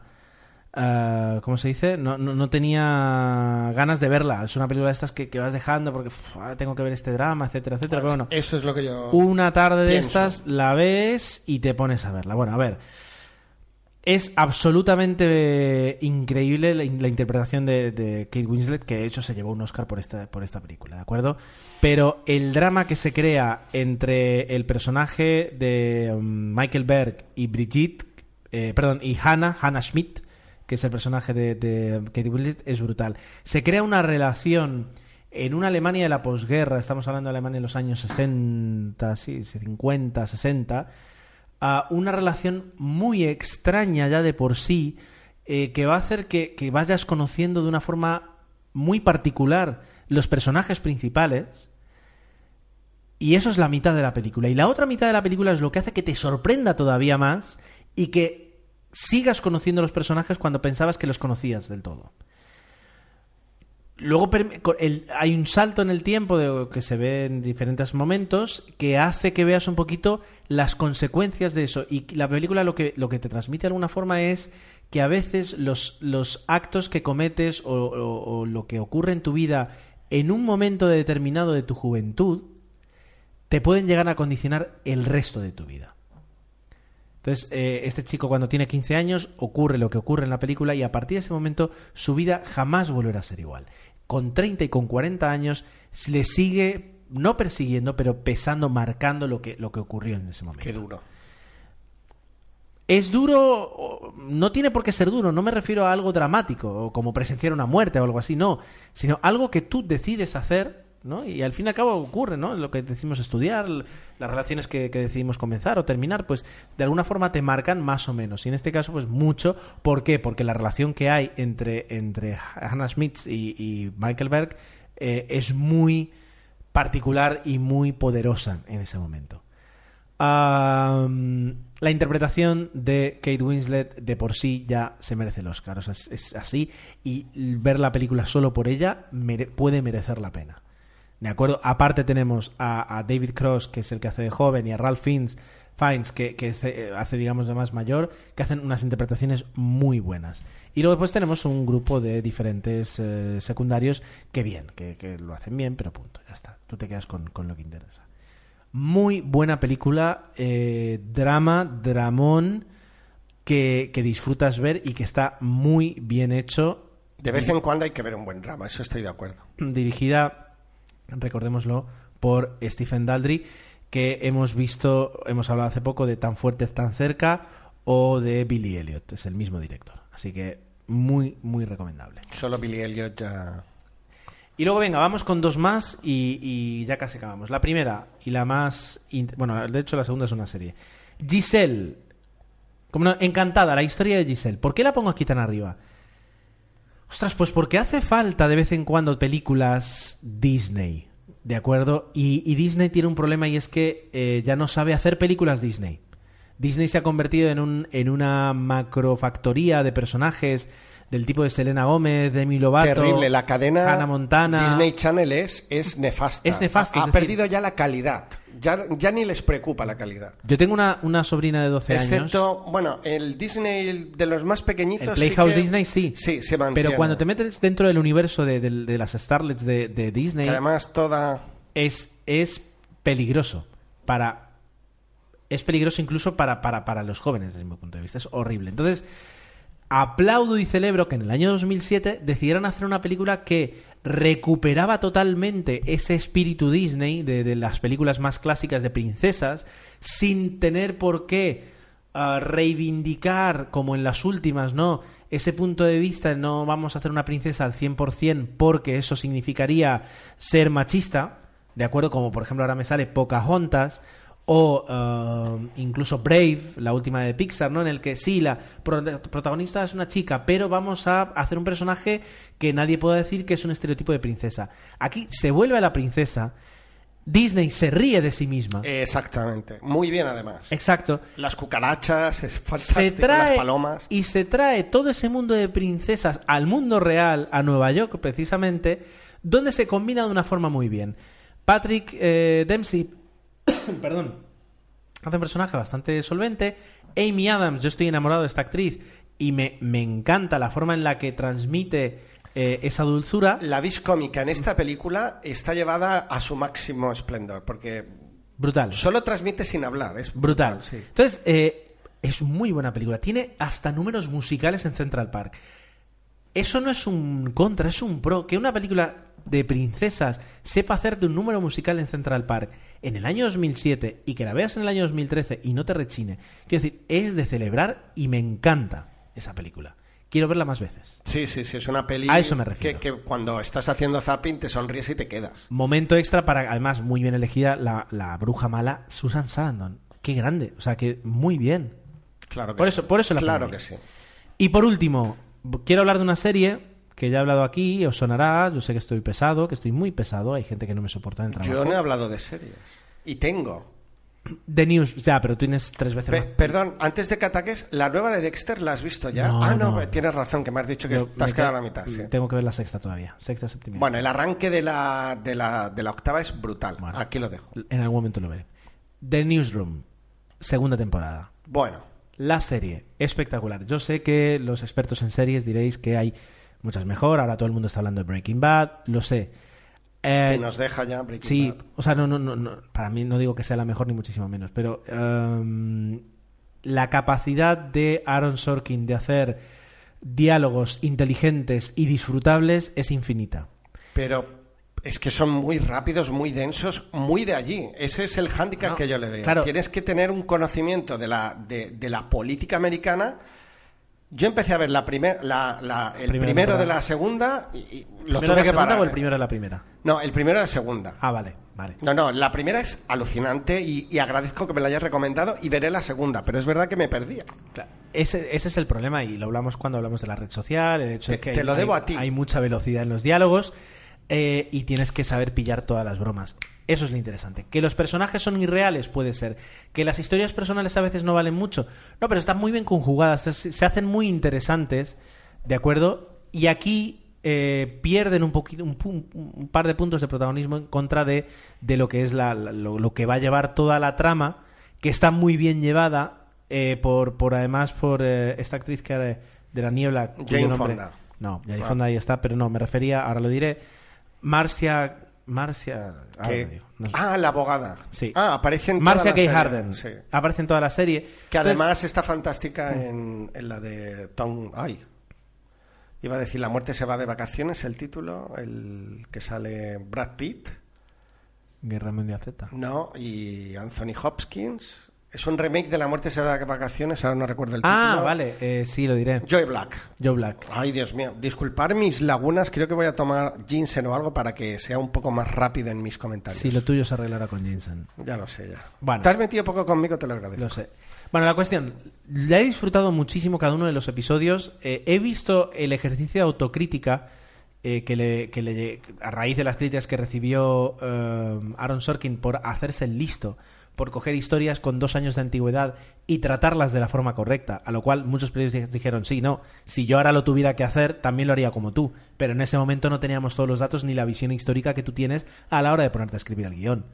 Y eso, justamente cogen eso y convierten el ejercicio de autocrítica en el, en el, en el ah, ¿cómo se dice? En el eje de toda la segunda temporada.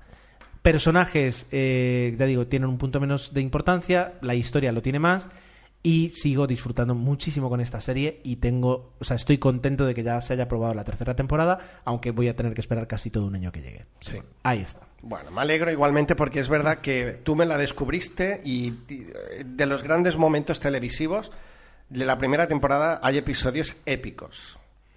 Hablando de épico, y, y por cerrar este capítulo, perdón que lo acabe así, pero me, me he acordado de cómo conocí a vuestra madre, que es la última temporada, yo la estoy viendo doblada. Yo, yo también, bueno, yo la estoy viendo... Voy por el episodio 8 y, y- y me cansan. Me cansan todos. Claro, tú- vas por la octava temporada. Sí, que es, Es la que última. ahora no, ya se ha estrenado, ya van por el tercero de la novena temporada.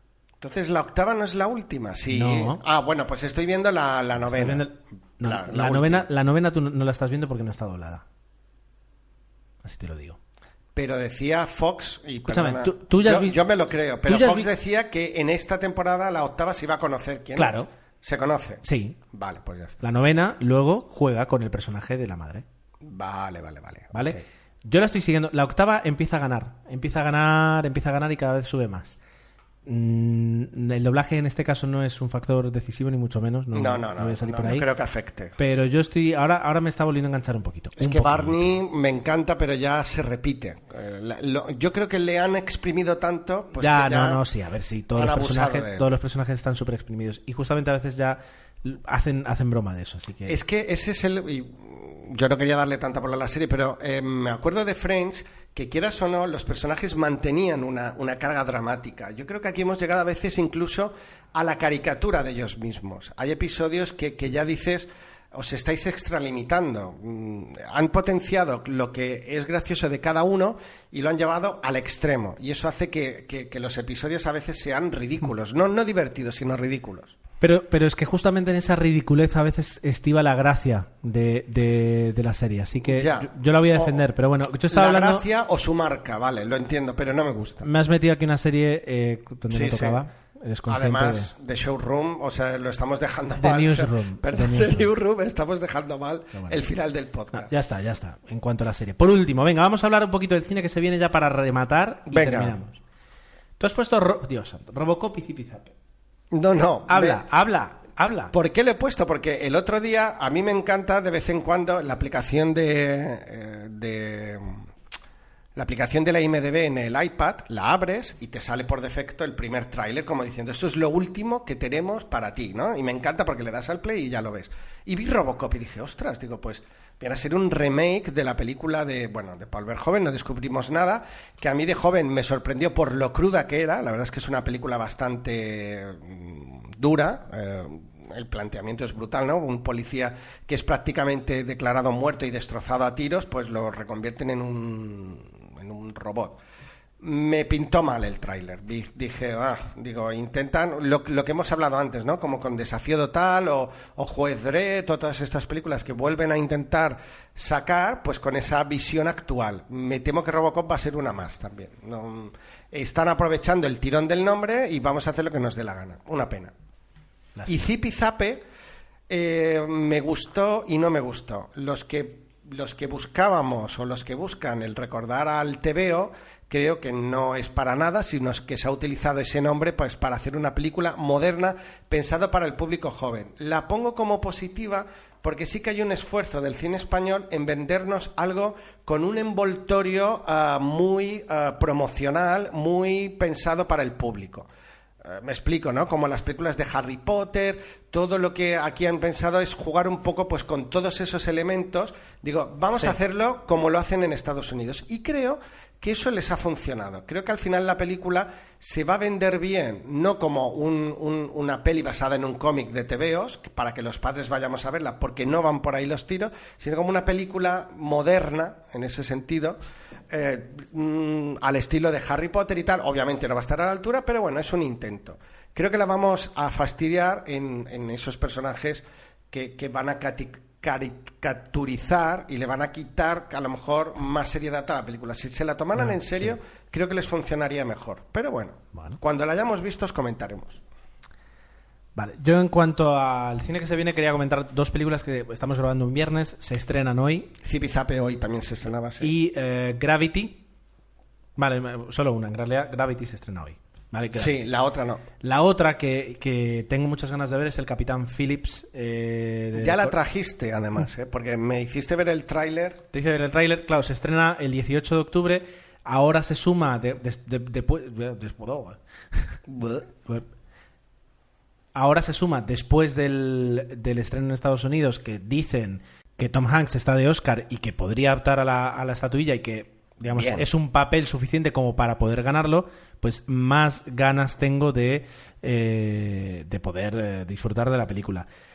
La historia en sí me parece mm, interesante en el aspecto de que mm, se aleja un poquito de lo, habi- de lo habitual de, eh, en cuanto a, por ejemplo, que busque la lágrima fácil o que busque la acción fácil, sino que aquí pues narra eso, es, digamos, se lo ponen difícil a Tom Hanks para conseguir sacar un papel muy bueno de algo así, ¿de acuerdo? Ah, también, quieras o no, mm, me pica que esté dirigida por Paul Greengrass, que bueno, director de tantas películas. Bueno, las dos, Magnolia. las dos de Bourne, Green Zone, United 93, etcétera, etcétera. No, no es el de Magnolia, perdón, lo he dicho sin No, no, no, no, no. Perdón, me he equivocado. Así que- no, no estoy fino hoy. No, la verdad es que. No, la cuestión es que tengo, tengo muchas ganas de ver Captain Phillips. Gravity es la que se estrena hoy, de Alfonso Cuarón. Tengo ganas de ver Gravity, sí o sí. Es que por fin, ah, hay ah, hacía ya meses que no había esa película, no, que todo el mundo está hablando, y están hablando de Gravity muy bien. Sí.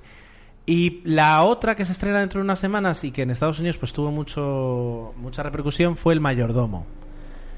Típica película que es totalmente Sobre es un biopic sí. que habla en este caso y además es que es muy curioso de, de- de un mayordomo negro en la Casa Blanca de todo lo que vive y, y- y cómo pues Huele a Oscar totales. Totalmente. A peli Con de un- Oscar, quiero decir, no que le den el Oscar, sino y que a las con un típicas... Forrest Whitaker impresionante. Me encanta a mí este actor, yo siempre Yo le he tengo defendido. muchas ganas de verla. Eh, leí a modo de curiosidad que hasta el año 81, con Ronald Reagan en la presidencia, los eh, empleados negros de la Casa Blanca no lograron igualar su sueldo con respecto a los blancos.